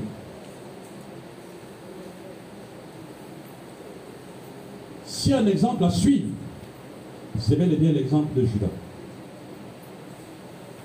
Dépendre de Dieu pour le combat, saisir la victoire que Dieu a accordée, prendre du courage pour aller faire le combat.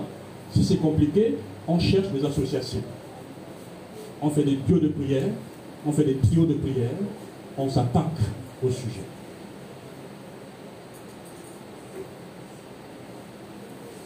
Mon cœur disait récemment de la part du Saint-Esprit, si tu connaissais le pouvoir de la prière, tu ne ferais que ça. Suis mis à genoux. Si tu connaissais le pouvoir de la prière, tu ne ferais que ça. On a la lumière, non? On a la lumière, non? Amen. Moi, je suis content. J'en fais même une victoire personnelle. Et je lui ai dit, Seigneur, je sais que beaucoup des enfants ont demandé la lumière. Mais moi, je tenais expressément demander en disant qu'à cause de nous, fait du bien à ce quartier. Je ne veux pas de culte sans lumière aujourd'hui. C'est un ingrédient important pour notre culte. Ce n'est pas pour de louer sans ça, mais je veux ça. J'ai fermé mon bureau pour personne n'entre. Je couche par terre que je veux qu'on ait ça ici. Quand le culte commence, j'ai attendu, hein, j'ai dit que je t'attends. Il est 9h45. J'ai mis ça en retard, avec quelques minutes de retard.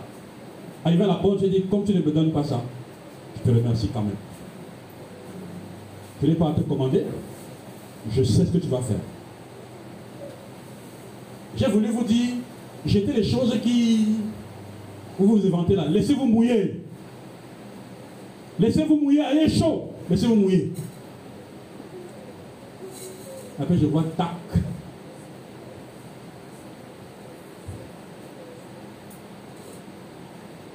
Hein? Je vois tac.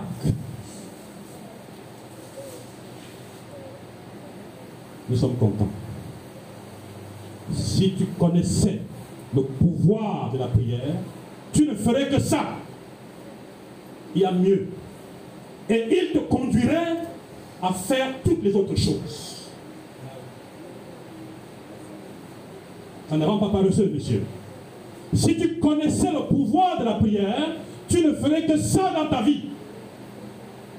Et il te conduirait à faire beaucoup d'autres choses dans ta vie. Judas dépend du Seigneur.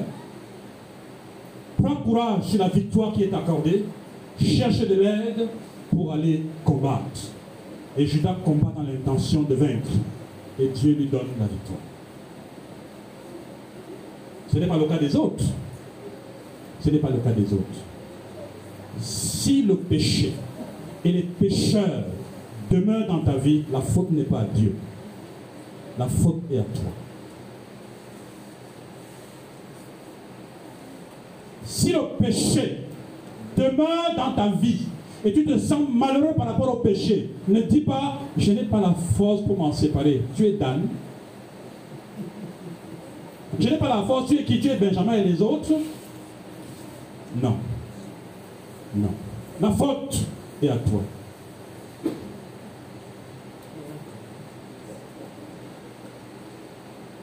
C'est fini les excuses.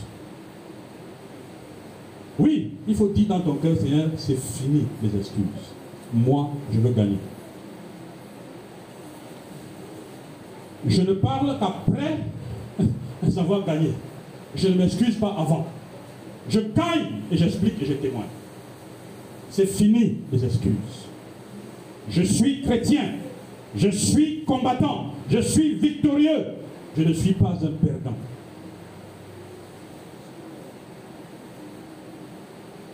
Ce n'est pas un esprit de timidité par lequel je suis rempli ou je suis doté.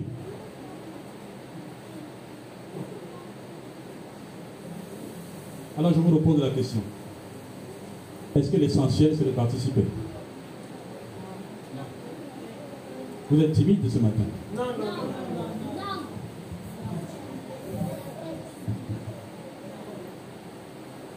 Vous n'avez pas dit non fort? Je recommande une délégation là-dedans. Vous voyez bien aimé dans le Seigneur. L'essentiel, ce n'est pas de participer.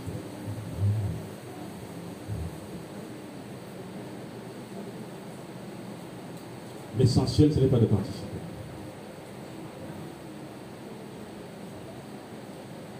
Quand le combat a commencé, nous étions déjà vainqueurs. L'essentiel, ce n'est pas de participer, mais de rester dans la victoire. Rester vainqueur. Rester vainqueur. C'est ça l'essentiel. C'est-à-dire que tout le combat qui a amené, c'est pour être ce que nous sommes. Il n'y a pas quelque chose à te donner en plus, non. Si tu n'es pas vainqueur, tu es en deçà de ce que tu es.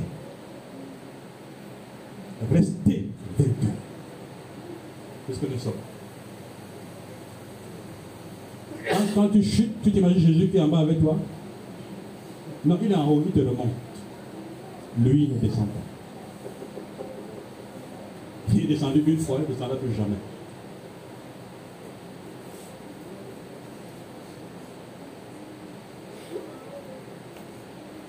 Tu veux rester vainqueur? Tu veux rester vainqueur? Tu veux rester vainqueur? Moi aussi. Vous ne voulez pas, n'est-ce pas?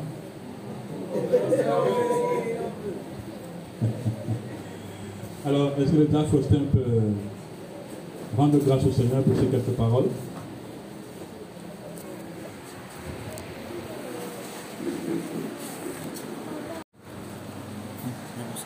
Frères et sœurs,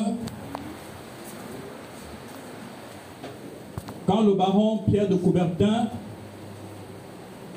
a mis en place, a inventé les Jeux olympiques, une phrase était attachée à ces Jeux, c'était l'essentiel, c'est de participer. des nations entières se rassemblent à des endroits, dans divers domaines du sport, certains pour des médailles en or, d'autres des médailles en argent, d'autres des médailles en bronze. Et Pierre de Coubertin dit à tous ceux qui n'ont pas eu de médailles et à tous ceux qui ont eu des médailles, l'essentiel, c'est de participer. Cette maxime, qui est peut-être vraie pour Pierre de Coubertin, pour les Jeux olympiques, est-ce que c'est vrai pour le combat de la foi? Est-ce que pour nous les enfants de Dieu, dans le combat qui nous oppose au fort des ténèbres, l'essentiel c'est de participer? D'ailleurs, nous sommes déjà sauvés. Même si nous sommes vaincus sur le champ de guerre, l'essentiel c'est de participer. Est-ce que c'est ça? Ce matin, je voudrais observer avec vous un phénomène dans le livre des juges, dans son chapitre 1, les versets 1 à 36. À la suite de ce phénomène, nous allons voir ensemble si dans le champ de la bataille, si le champ de la bataille, si dans le champ de la bataille, l'essentiel, c'est de participer. Juge, chapitre 1, s'il vous plaît, s'il vous plaît, Juge, c'est après Apocalypse, juste après. Quand vous ouvrez la fin, vous après là, il y a Juge. Ah bon? On voit les gens qui fouillent la table des matières à gauche, à droite, et tout ça. Monsieur, c'est après Apocalypse. Juge. Ce n'est pas ici qu'on fait ça, n'est-ce pas? De l'autre côté. Ce n'est pas ici, monsieur. Genèse, Exode, la suite. Lévitique, Nombre, Deutéronome, Josué et... Amen, amen. Le chapitre 1 de Juge nous dit, après la mort de Josué, les Israélites consultèrent l'Éternel en disant, qui de nous montera d'abord contre les Cananéens pour les combattre? L'Éternel répondit, Judas montera, en effet j'ai livré le pays entre ses mains. Judas dit à Siméon son frère, monte avec moi dans la partie qui m'a été attribuée, et nous combattrons les Cananéens, j'irai aussi avec toi dans celle qui t'a été attribuée. Et Siméon alla avec lui. Judas monta, et l'Éternel livra entre leurs mains les Cananéens et les Phérésiens. Ils bâtirent dix mille hommes d'entre eux à Bézek. Ils trouvèrent Adoni-Bézek à Bézek et ils l'attaquèrent. Ainsi, ils frappèrent les Cananéens et les Phérésiens. Adoni-Bézek prit la fuite, mais ils le poursuivirent et le saisirent, et ils lui coupèrent les pouces des mains et des pieds. Adoni-Bézek dit 70 rois ayant des pouces, ayant les pouces des mains et des pieds coupés ramassaient les restes sous ma table. Dieu me rend ce que j'ai fait. On l'amena à Jérusalem et il y mourut. Les fils de Judas attaquèrent Jérusalem et s'en emparèrent. Ils la frappèrent du tranchant de l'épée et mirent le feu à la ville. Les fils de Judas descendirent ensuite pour combattre les Cananéens qui habitaient la région montagneuse, le Negev et la Shephéla. Judas marcha contre les Cananéens qui habitaient à Hébron, appelé autrefois Kiryat Arba, et ils bâtirent Sheshai, Ahiman et Talmaï. De là, il marcha contre les habitants de Débir. Débir s'appelait autrefois Kiryat Shefer. Sefer. Caleb dit Je donnerai ma fille Aksa pour femme à celui qui battra Kiryat Sefer et s'en emparera. Othniel, fils de Kenaz, frère cadet de Caleb, s'en empara et Caleb lui donna pour femme sa fille Aksa. À son arrivée, elle incita Othniel à demander un champ à son père elle sauta de son âne et Caleb lui dit, Qu'as-tu? Elle lui répondit, Accorde-moi une faveur, car tu m'as donné une terre du midi. Donne-moi aussi des fontaines d'eau. Et Caleb lui donna les fontaines supérieures et les fontaines inférieures. Le fils du Kénien, beau-père de Moïse, les fils du Kénien, beau-père de Moïse, montèrent de la ville des palmiers avec les fils de Judas dans le désert de Juda, au sud d'Arad, et ils allèrent s'établir parmi le peuple. Judas partit avec Siméon, son frère, et il bâtit les Cananéens qui habitaient à Tséphat. Ils voirent la ville à l'interdit et l'on appela cette ville Orma. Judas s'empara encore de Gaza et de son, de son territoire, d'Ascalon et de son territoire, d'Écran et de son territoire. L'Éternel fut avec Judas, qui se rendit maître de la montagne, mais il ne put déposséder les habitants de la vallée, parce qu'ils avaient des chars de fer. On donna Hébron à Caleb, comme l'avait dit Moïse, et il en déposséda trois, les trois fils d'Anak. Les fils de Benjamin ne dépossédèrent pas les Yébousiens qui habitaient à Jérusalem, et les Yébousiens ont habité jusqu'à aujourd'hui dans Jérusalem avec les fils de Benjamin. La maison de Joseph monta aussi contre Bethel, et Bethel fut avec eux. Et l'Éternel fut avec eux, pardon. La maison de Joseph fit explorer Bethel, cette ville s'appelait autrefois Luz. Les gardes virent un homme qui sortait de la ville et lui dirent Montre-nous par où entrer dans la ville, et nous userons de bienveillance envers toi. Il leur montra par où entrer dans la ville, et ils frappèrent la ville du tranchant de l'épée, mais ils laissèrent partir cet homme et toute sa famille. Cet homme se rendit dans le territoire, dans le pays des Hittites. Il bâtit une ville et lui donna le nom de Luz, nom qu'elle a porté jusqu'à aujourd'hui. Manassé ne déposséda pas les habitants de Beth-Shin et de ses dépendances, de Tanakh et de ses dépendances, de Dor et de ses dépendances, de Yiblim et de ses dépendances, de Megiddo et de ses, de ses descendants, de ses dépendances. Et les Cananéens voulurent rester dans ce pays. Lorsqu'Israël fut assez fort, il soumit les Cananéens à la corvée, mais il ne put les déposséder. Éphraïm ne déposséda pas les Cananéens qui habitaient à Gézer, et les Cananéens habitèrent au milieu d'Éphraïm à Gézer. Le Zabulon ne déposséda pas les habitants de Kitron, les habitants de Nahal- de Nahalol. Les Cananéens habitèrent au milieu de Zabulon, mais ils furent astreints à la corvée. Azer ne déposséda pas les habitants d'Akko, ni les habitants de Sidon, ni ceux d'A- d'A- d'Ahlab, d'Akzib, de Elba, d'Afik, de Rehob. Les Azérites habitèrent au milieu des Cananéens, habitants du pays, et ils ne les dépossédèrent pas. Nephtali ne déposséda pas les habitants de Beth Shemesh, ni les habitants de Beth Anat, et il habita au milieu des Cananéens, habitants du pays, mais les habitants de Beth Shemesh et de Beth Anat furent astreints à la corvée. Les Amoréens repoussèrent dans les montagnes les fils de Dan et les, laissèrent, et ne les laissèrent pas descendre dans la vallée. Les Amoréens voulurent rester à, Eres, à Ayalon et à Shaalbim, mais la main de la maison de Joseph s'appesantit sur eux et ils furent à la corvée. La frontière des Amoréens allait de la montée d'Akrabim depuis Séla et au-delà. Amen, amen. Voilà notre chapitre 1. Il y a un phénomène dans ce chapitre qui a trois articulations.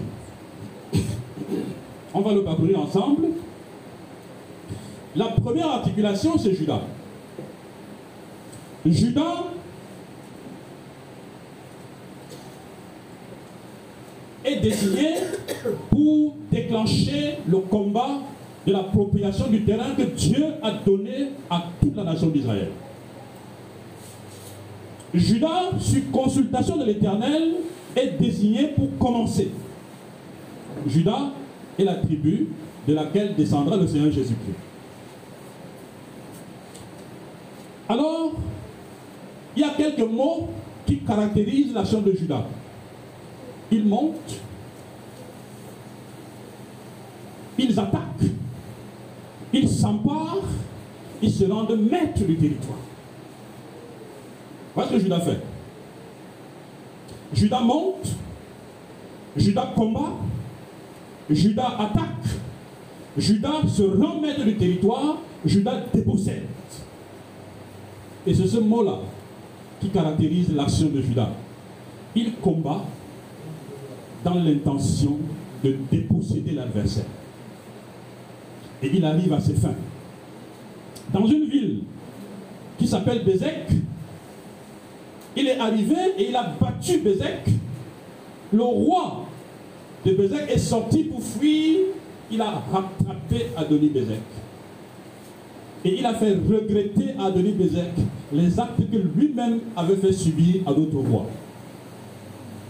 Judas a totalement terrassé Bézek, c'est-à-dire la ville de Bézek et son roi Adonis Bézek. Euh, Judas attaque Jérusalem et Judas taille et se rend maître de Jérusalem. Judas attaque le Negev. Ils attaquent la Shephéla, ils se rendent maîtres de cette affaire. Des versets 10, ils se rendent maîtres des Cananéens, verset 19, verset, verset, verset 11, verset 17, 18 et, et verset 19. C'est Judas qui se rend maître des différents contrées. Si on va pas à pas, au verset 11, il se rend maître de Débir, la ville qui s'appelait avant Kiryat Sefer. Au verset 17, il part avec Siméon également et il se rend maître des Cananéens qui habitaient à Tsefat, la ville de Orma. Au verset 18, Judas s'empare du territoire de Gaza et son territoire, d'Ascalon et son territoire, d'Écron et son territoire. Au verset, au verset 19, il seront maîtres de la montagne, mais ils ne peuvent pas déposséder ceux de la vallée parce qu'ils avaient des chars en fer. Ce détail concernant Judas n'est pas péjoratif. On va y revenir. Deuxième phénomène dans ce texte, c'est Joseph. La maison de Joseph, au verset 22. La maison de Joseph monte contre la ville de Bethel. Vous connaissez l'histoire de la ville de Bethel. Bethel, c'est la ville, nommée par Jacob lorsqu'il fuyait son frère là-bas. Il est arrivé, il a trouvé cette ville qui s'appelait Luz, ou Luz. Et pendant qu'il dormait, il a vu la nuit une échelle qui reliait le ciel et la terre. Et le matin, il se lève et il se dit, c'est ici la maison de Dieu, je ne savais pas. Il appelle cet endroit Beth El. En hébreu, Beth c'est la maison, El c'est Dieu, la maison de Dieu. Beth El, Beth El. Et aujourd'hui, le peuple se retrouve devant une telle ville. Israël se retrouve devant Bethel. Jacob est précurseur de ce peuple qui va intégrer la nation. D'ailleurs, ce sont ses enfants, ce sont ses descendants. Et la maison de Joseph attaque Bethel et il se rend maître de la ville. Sauf que quelqu'un qui sortait de la ville, qui est un habitant de Bethel, regardez comment ils ont traité Bethel. Euh, verset 25. Il leur montra par où entrer dans la ville et ils frappèrent la ville du tranchant de l'épée, mais laissèrent partir cet homme et toute sa famille. C'est vrai qu'ils avaient fait un serment, ils avaient fait un engagement. Sauf que lorsque l'homme est parti, qu'est-ce qui s'est passé? Est-ce que Bethel, est mort? Cet homme a créé chez les Hittites une autre ville du même nom.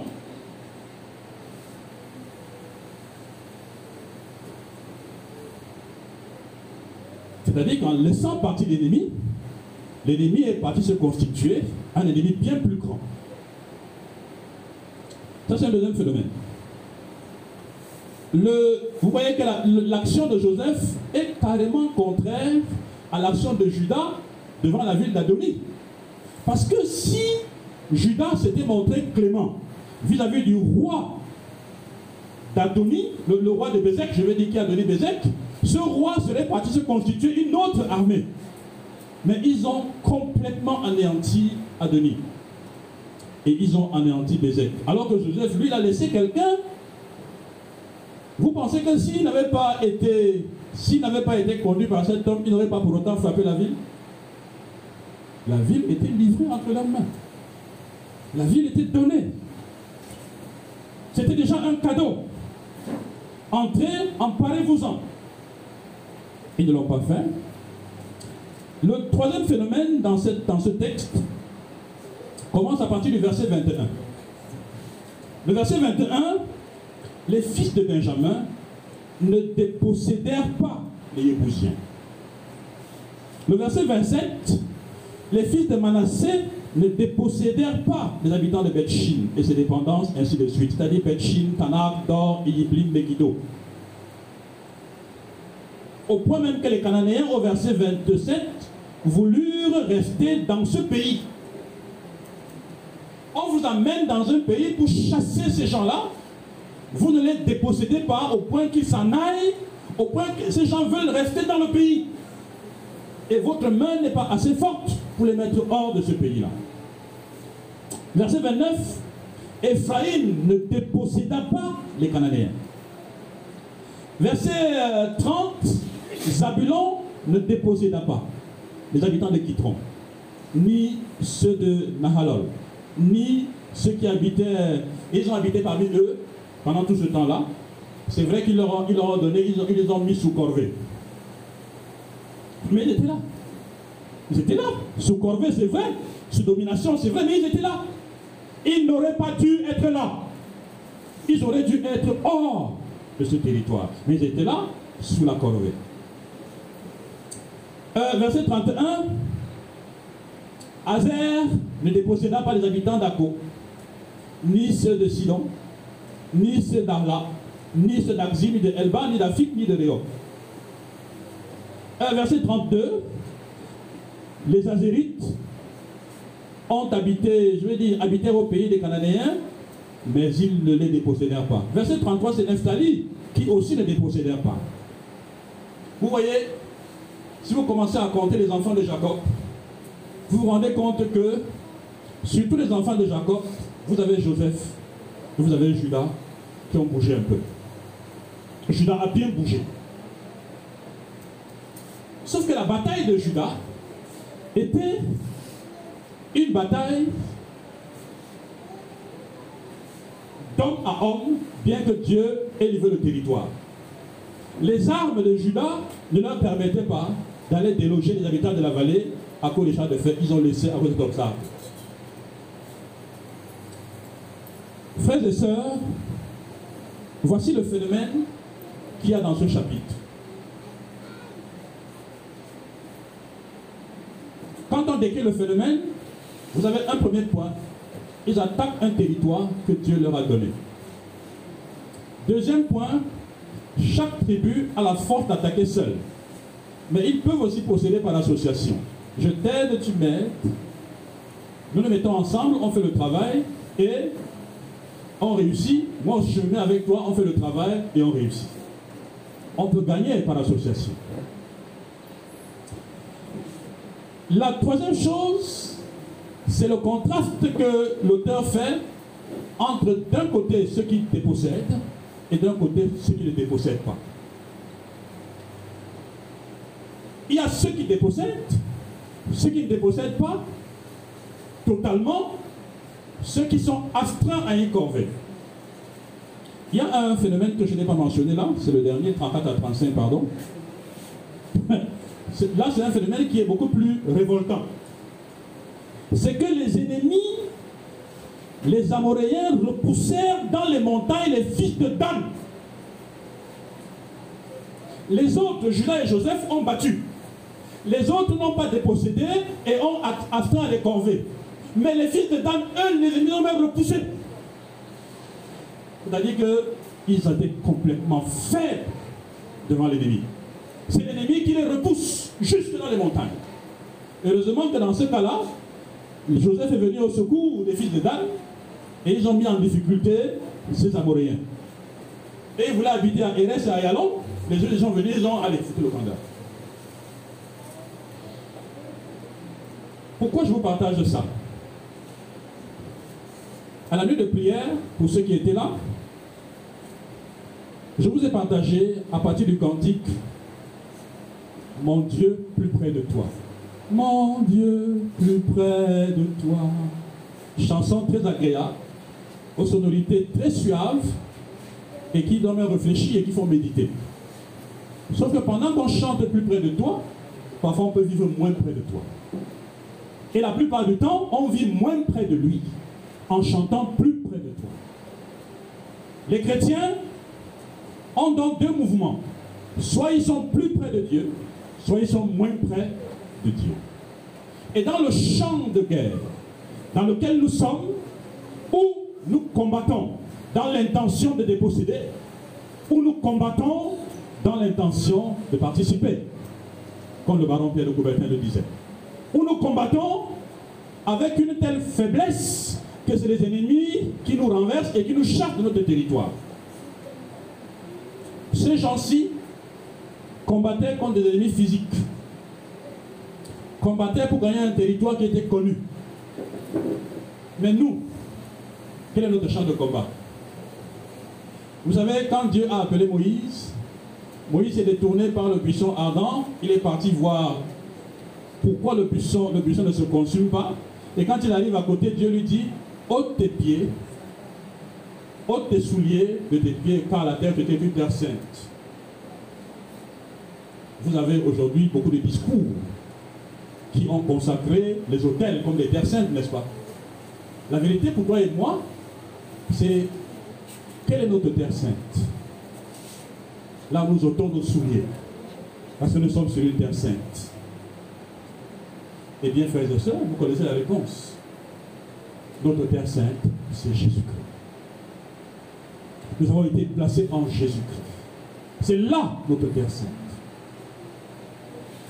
Et quel est le combat que nous menons aujourd'hui L'apôtre Paul dit que c'est un combat contre les forces des ténèbres. C'est un combat contre les puissances, contre les dominations. Et ce combat-là a des effets concrets dans la vie de chaque jour.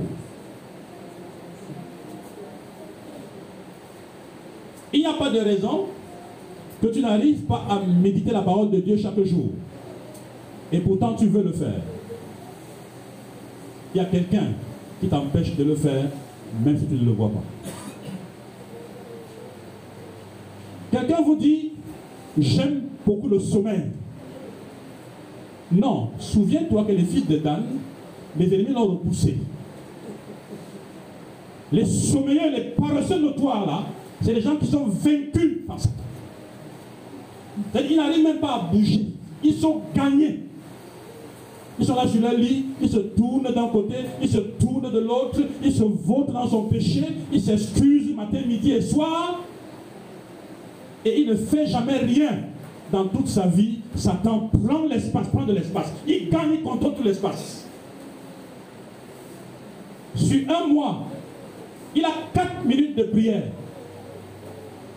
Et les quatre minutes de prière, c'est parce qu'il est venu mercredi, on lui a dit prie pour tel sujet. Et il a prié quatre minutes pour la fois où il est venu. S'il était même venu quatre fois en un mois, il aurait 16 minutes. Comme il est venu une seule fois, il a quatre minutes de prière pour tout son mois. Écoutez sa bonne raison. Je prie dans mon cœur. Tu pries dans ton cœur. Je prie dans mon cœur. Pour manger, il va s'en nourriture comme ça. Il commence à manger? Il se dit qu'il a prié.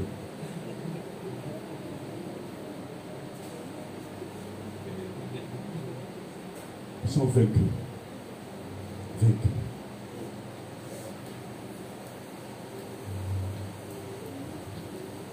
Il n'y a pas de raison que tu ne sois qu'un chrétien du dimanche. Il n'y a pas de raison. Tu veux venir. Mais tu n'arrives pas à venir. Et quand tu ne viens pas, tu ne fais même rien chez toi. Je répète, je ne parle pas des personnes qui sont esclaves du gouvernement. C'est-à-dire qu'il travaille le pays. Il n'arrive pas à venir. Là où nous sommes assis là, il y a des enfants de Dieu qui sont chez eux, ils ne foutent rien. Il a déjà mangé trois pommes avant 11 heures. Il a déjà bu de l'eau, il tourne, il tourne, il tourne, il dort, il se réveille, le sommeil ne vient pas. Il ne fait rien. Il aurait dû être ici. Quand ça passe, il ne se met pas en question. Il se dit pas qu'est-ce qui m'arrive? Beaucoup plus profondément.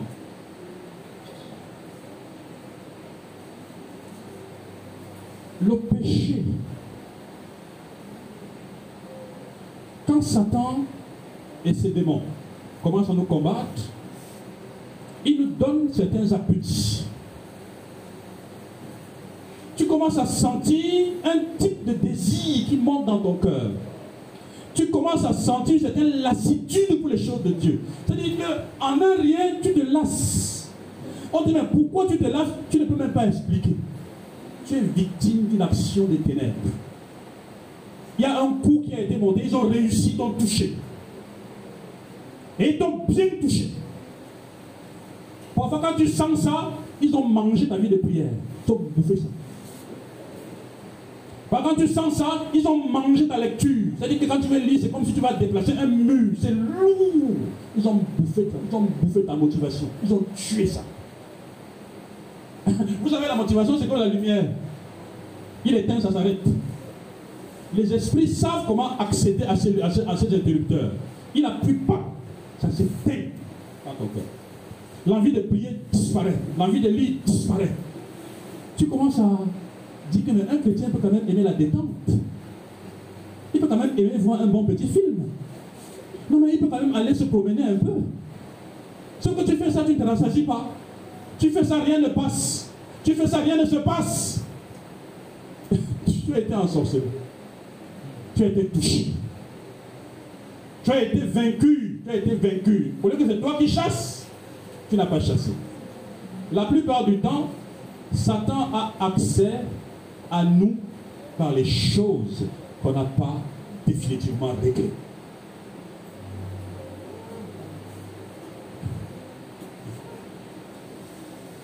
À l'exception de Judas et Joseph, vous avez des gens là-bas qui n'ont pas réglé complètement. Ils n'ont pas chassé complètement, ils n'ont pas dépossédé, ils ont laissé vivre les gens parmi eux. Ils ont, ils ont dit qu'ils vont gérer. C'est le mot camerounais. Nous allons voir, on va gérer ça, on va s'en sortir. On ne s'en sort pas avec un salopard. Le salopard a pour rôle de produire des saloperies. Et tant qu'il est là, il ne produira que des saloperies. Et si vous laissez les choses que Dieu n'approuve pas dans votre vie, ce n'est pas ici l'occasion moi de dire n'approuve pas ça, ça, ça, ça. Chacun connaît dans son propre repère, à travers ce qu'il connaît des Écritures, où sont les espaces qu'il doit éloigner et qu'il n'éloigne pas. Il continue à côtoyer comme un petit voleur qui veut le sucre que sa mère a interdit. Au lieu de s'en éloigner, il se rapproche, il est attiré, il est attiré. Dieu dit non, il, se saute, mais il, va venir avant quand même. Il ne décide pas de régler ça, de mettre hors de sa vue, hors de son environnement, ce que Dieu lui interdit ce que Dieu lui dit être une chose qui n'est pas convenable. Il continue à laisser ça autour de lui. Et un jour, et un jour, en passant, cette chose-là devient un piège pour lui. C'est un moyen par lequel Satan, puisque vous laissez une chose dans votre vie, ça fait partie de votre vie. Ça, devient même un peu utile. On vous dit que les gens étaient assis à la corvée. Ça veut dire qu'ils faisaient des tâches et ils étaient. à un moment donné, il est associé aux tâches extérieures, balayer la cour, porter les choses, porter de l'eau. Un jour, tu devrais regarder ton enfant. Et il dit, c'est ça que je voulais. C'est ça que je voulais. Peut-être qu'il a pensé qu'en regardant, en faisant les choses dehors, je n'avais pas accès à l'intérieur. J'ai perdu ma capacité de tuer. J'ai perdu mes dispositions il me donne son enfant. Il est plus précieux. Et il n'est pas là. Je veux manger ça. Quand il va me retrouver avec son enfant, le sang partout, il va se souvenir de qui je suis. Je n'ai jamais changé. Je suis ton ennemi.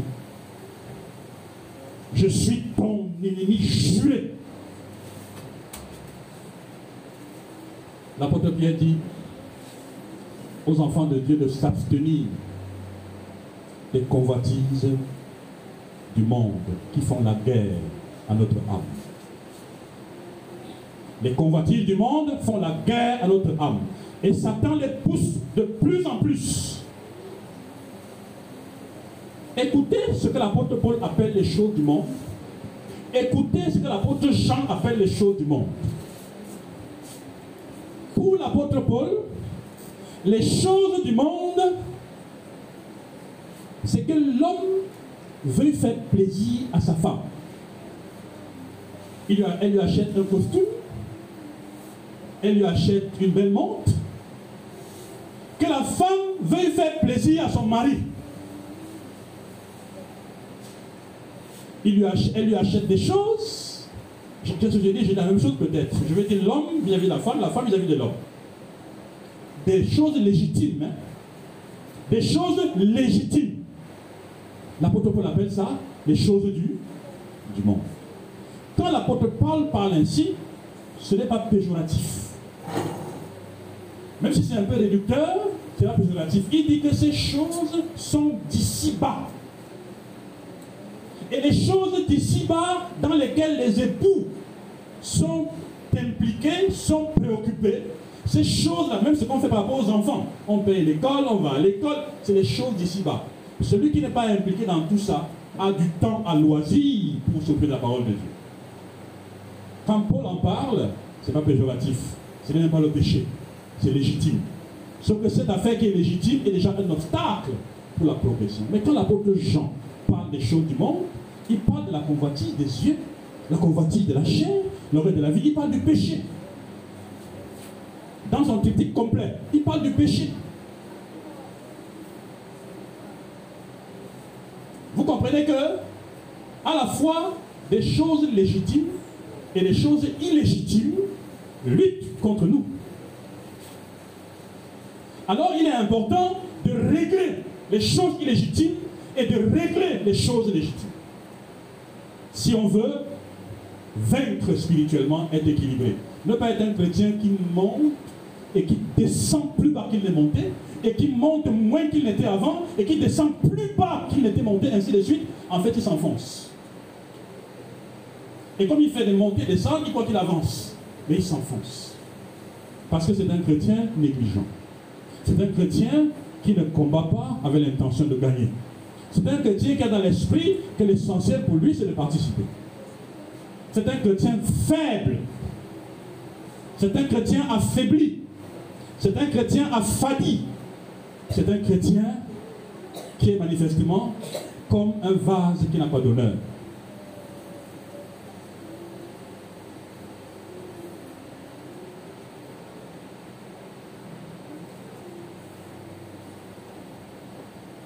Dieu ne t'interdit pas de voir la télé. Je prends ce cas. Dieu ne t'interdit pas de voir un film. Non. Le problème, c'est quand tu fais un film, tu finis. Tu fais un second, tu finis. Tu fais un troisième, tu finis. Ça fait 9 heures de temps. 9 heures. Tu fais un quatrième, tu manges, tu t'endors. Tu as 12 heures de télé en une journée. 12 heures de télé. Si tu travaillais dans ta propre entreprise et que tu donnes 12 heures à des futilités, tu te paierais combien?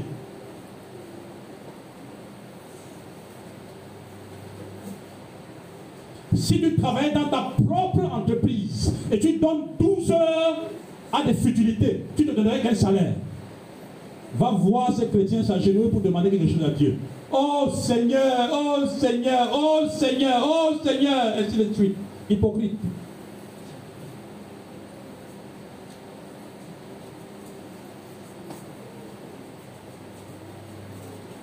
Bien aimé, je reste sur ce cas. Lui-même reconnaît qu'on ne peut pas être dans ce monde et être complètement coupé de ce monde. Auquel cas il faudrait qu'on sorte de ce monde, il le reconnaît. La question c'est qu'il dit user de ce monde comme n'en usant pas. Qu'est-ce qui est difficile à comprendre pour un chrétien de régler que je vois un film de 1h30, je donne ma vie pour 4h30 Qu'est-ce qui est même compliqué d'échelonner le film sur 6 mois? Qu'est-ce qui fait que tu restes et tu mets 12 heures de temps à perdre une journée complètement sans Dieu?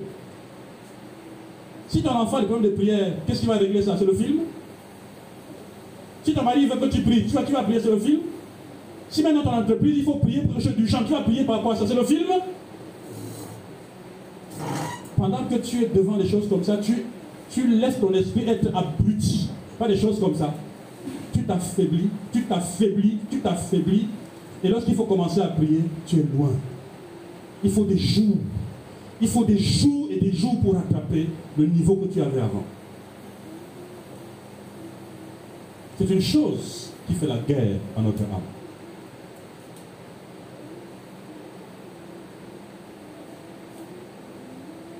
Dieu ne t'interdit pas d'avoir des amis.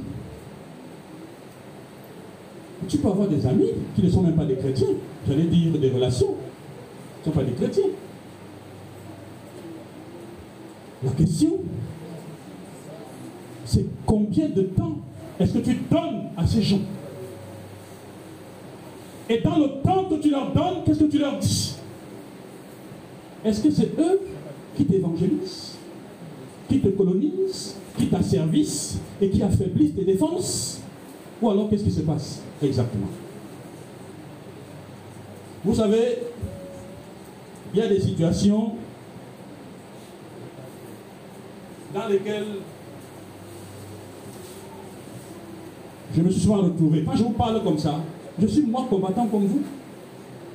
Et je suis passé par bien de ces luttes. Un moment, je me suis assis pour dire, mais on fait quoi de cette affaire? Si on fait quoi de ça? Vois un film chinois ou un film américain, un film n'importe quoi, tu te surprends en train d'approuver le chef bandit. Tu ne vas pas chez toi. on le tape, tu dis, et pourquoi on le tape? Il doit, il doit gagner, il doit gagner, il doit gagner, il doit gagner. Je suis chrétien, je suis pour toi comme ça. Où est la justice Ton système de valeurs est modifié. Au point que tu commences à soutenir le mal et à ne pas vouloir que la justice triomphe. Oui, messieurs. Et vous pensez toujours que non, c'est le divertissement. L'ennemi appelle ça divertissement, mais c'est la meilleure arme de guerre. Parce que nous, on est en position de, faiblesse, on que le jeu, mais lui, il est en position d'attaque. Alors, dans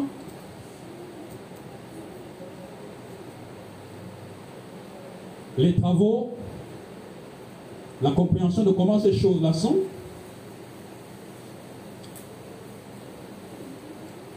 qui connaît ce qu'on appelle la position alpha.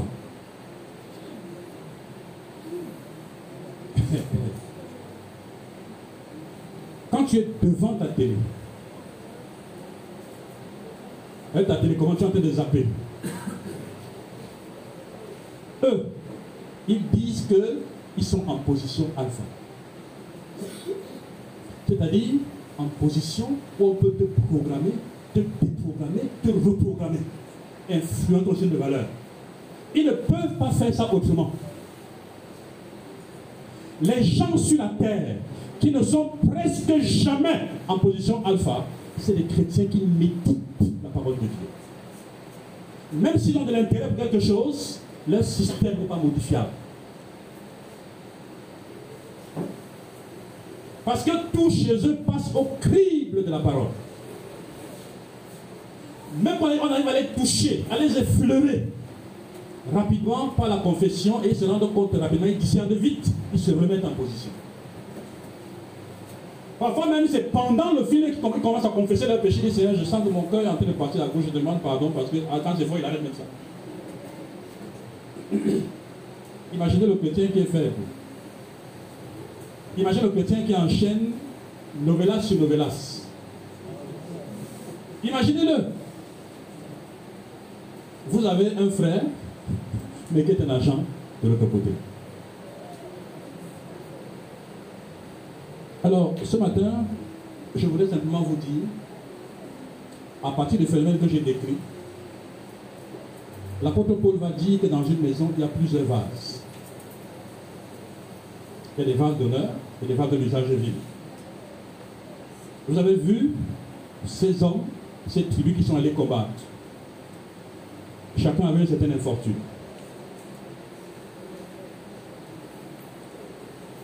Si un exemple à suivre, c'est bien l'exemple de Judas. Dépendre de Dieu pour le combat, saisir la victoire que Dieu a accordée, prendre du courage pour aller faire le combat. Si c'est compliqué, on cherche des associations. On fait des trios de prière, on fait des trios de prière, on s'attaque au sujet.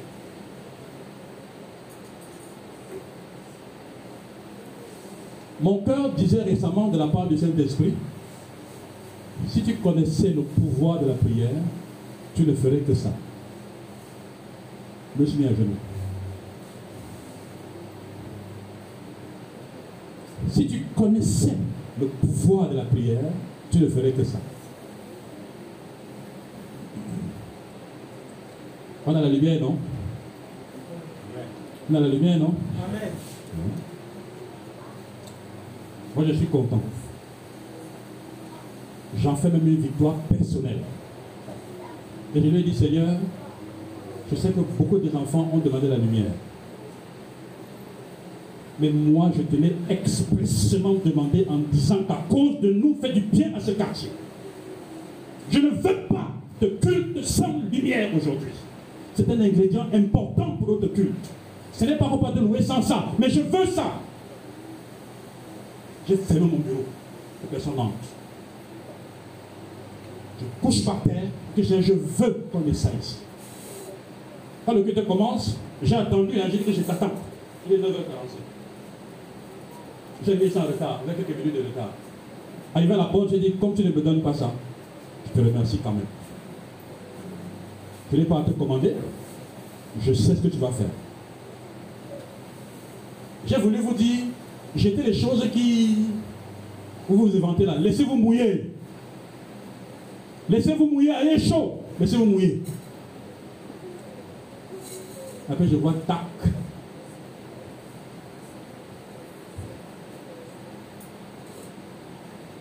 Hein? Je vois tac.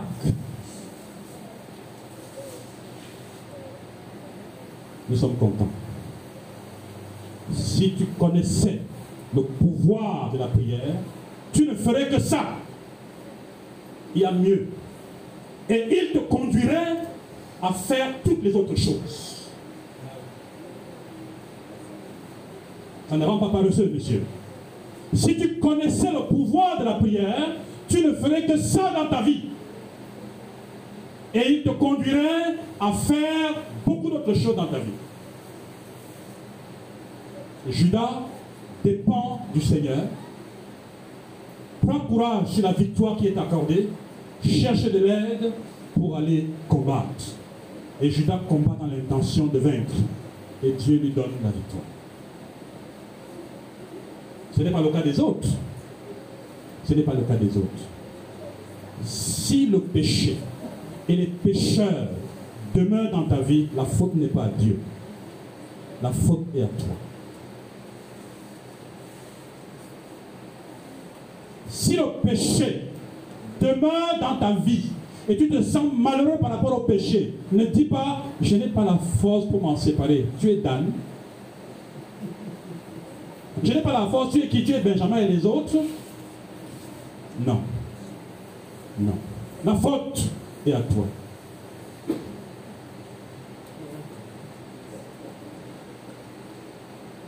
C'est fini les excuses. Oui, il faut dire dans ton cœur, Seigneur, c'est fini les excuses. Moi, je veux gagner. Je ne parle qu'après savoir gagner. Je ne m'excuse pas avant. Je gagne et j'explique et je témoigne. C'est fini les excuses. Je suis chrétien. Je suis combattant. Je suis victorieux. Je ne suis pas un perdant.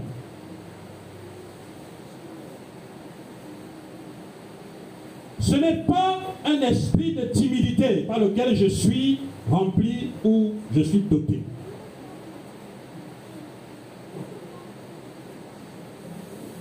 Alors je vous repose la question.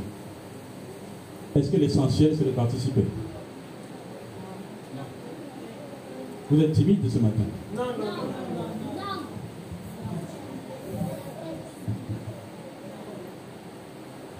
Vous n'avez pas dit non fort?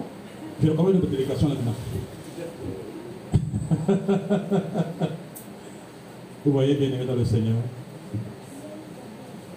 L'essentiel, ce n'est pas de participer.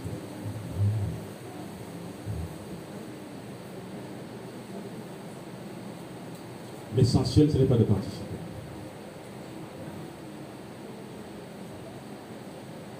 Quand le combat a commencé, nous étions déjà vainqueurs. L'essentiel, ce n'est pas de participer, mais de rester dans la victoire. Rester vainqueur. Rester vainqueur. C'est ça l'essentiel. C'est-à-dire que tout le combat qui a amené, c'est pour être ce que nous sommes. Il n'y a pas quelque chose à te donner en plus, non. Si tu n'es pas vainqueur, tu es en deçà de ce que tu es. Restez vainqueur. C'est ce que nous sommes. Quand, tu chutes, tu t'imagines Jésus qui est en bas avec toi?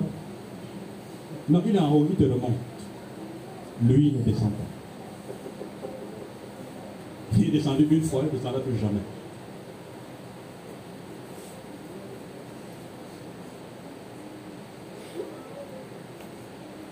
Tu veux rester vainqueur?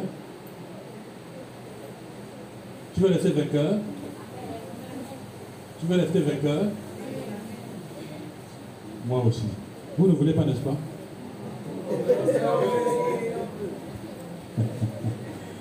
Alors, est-ce que le temps Faustin peut rendre grâce au Seigneur pour ces quelques paroles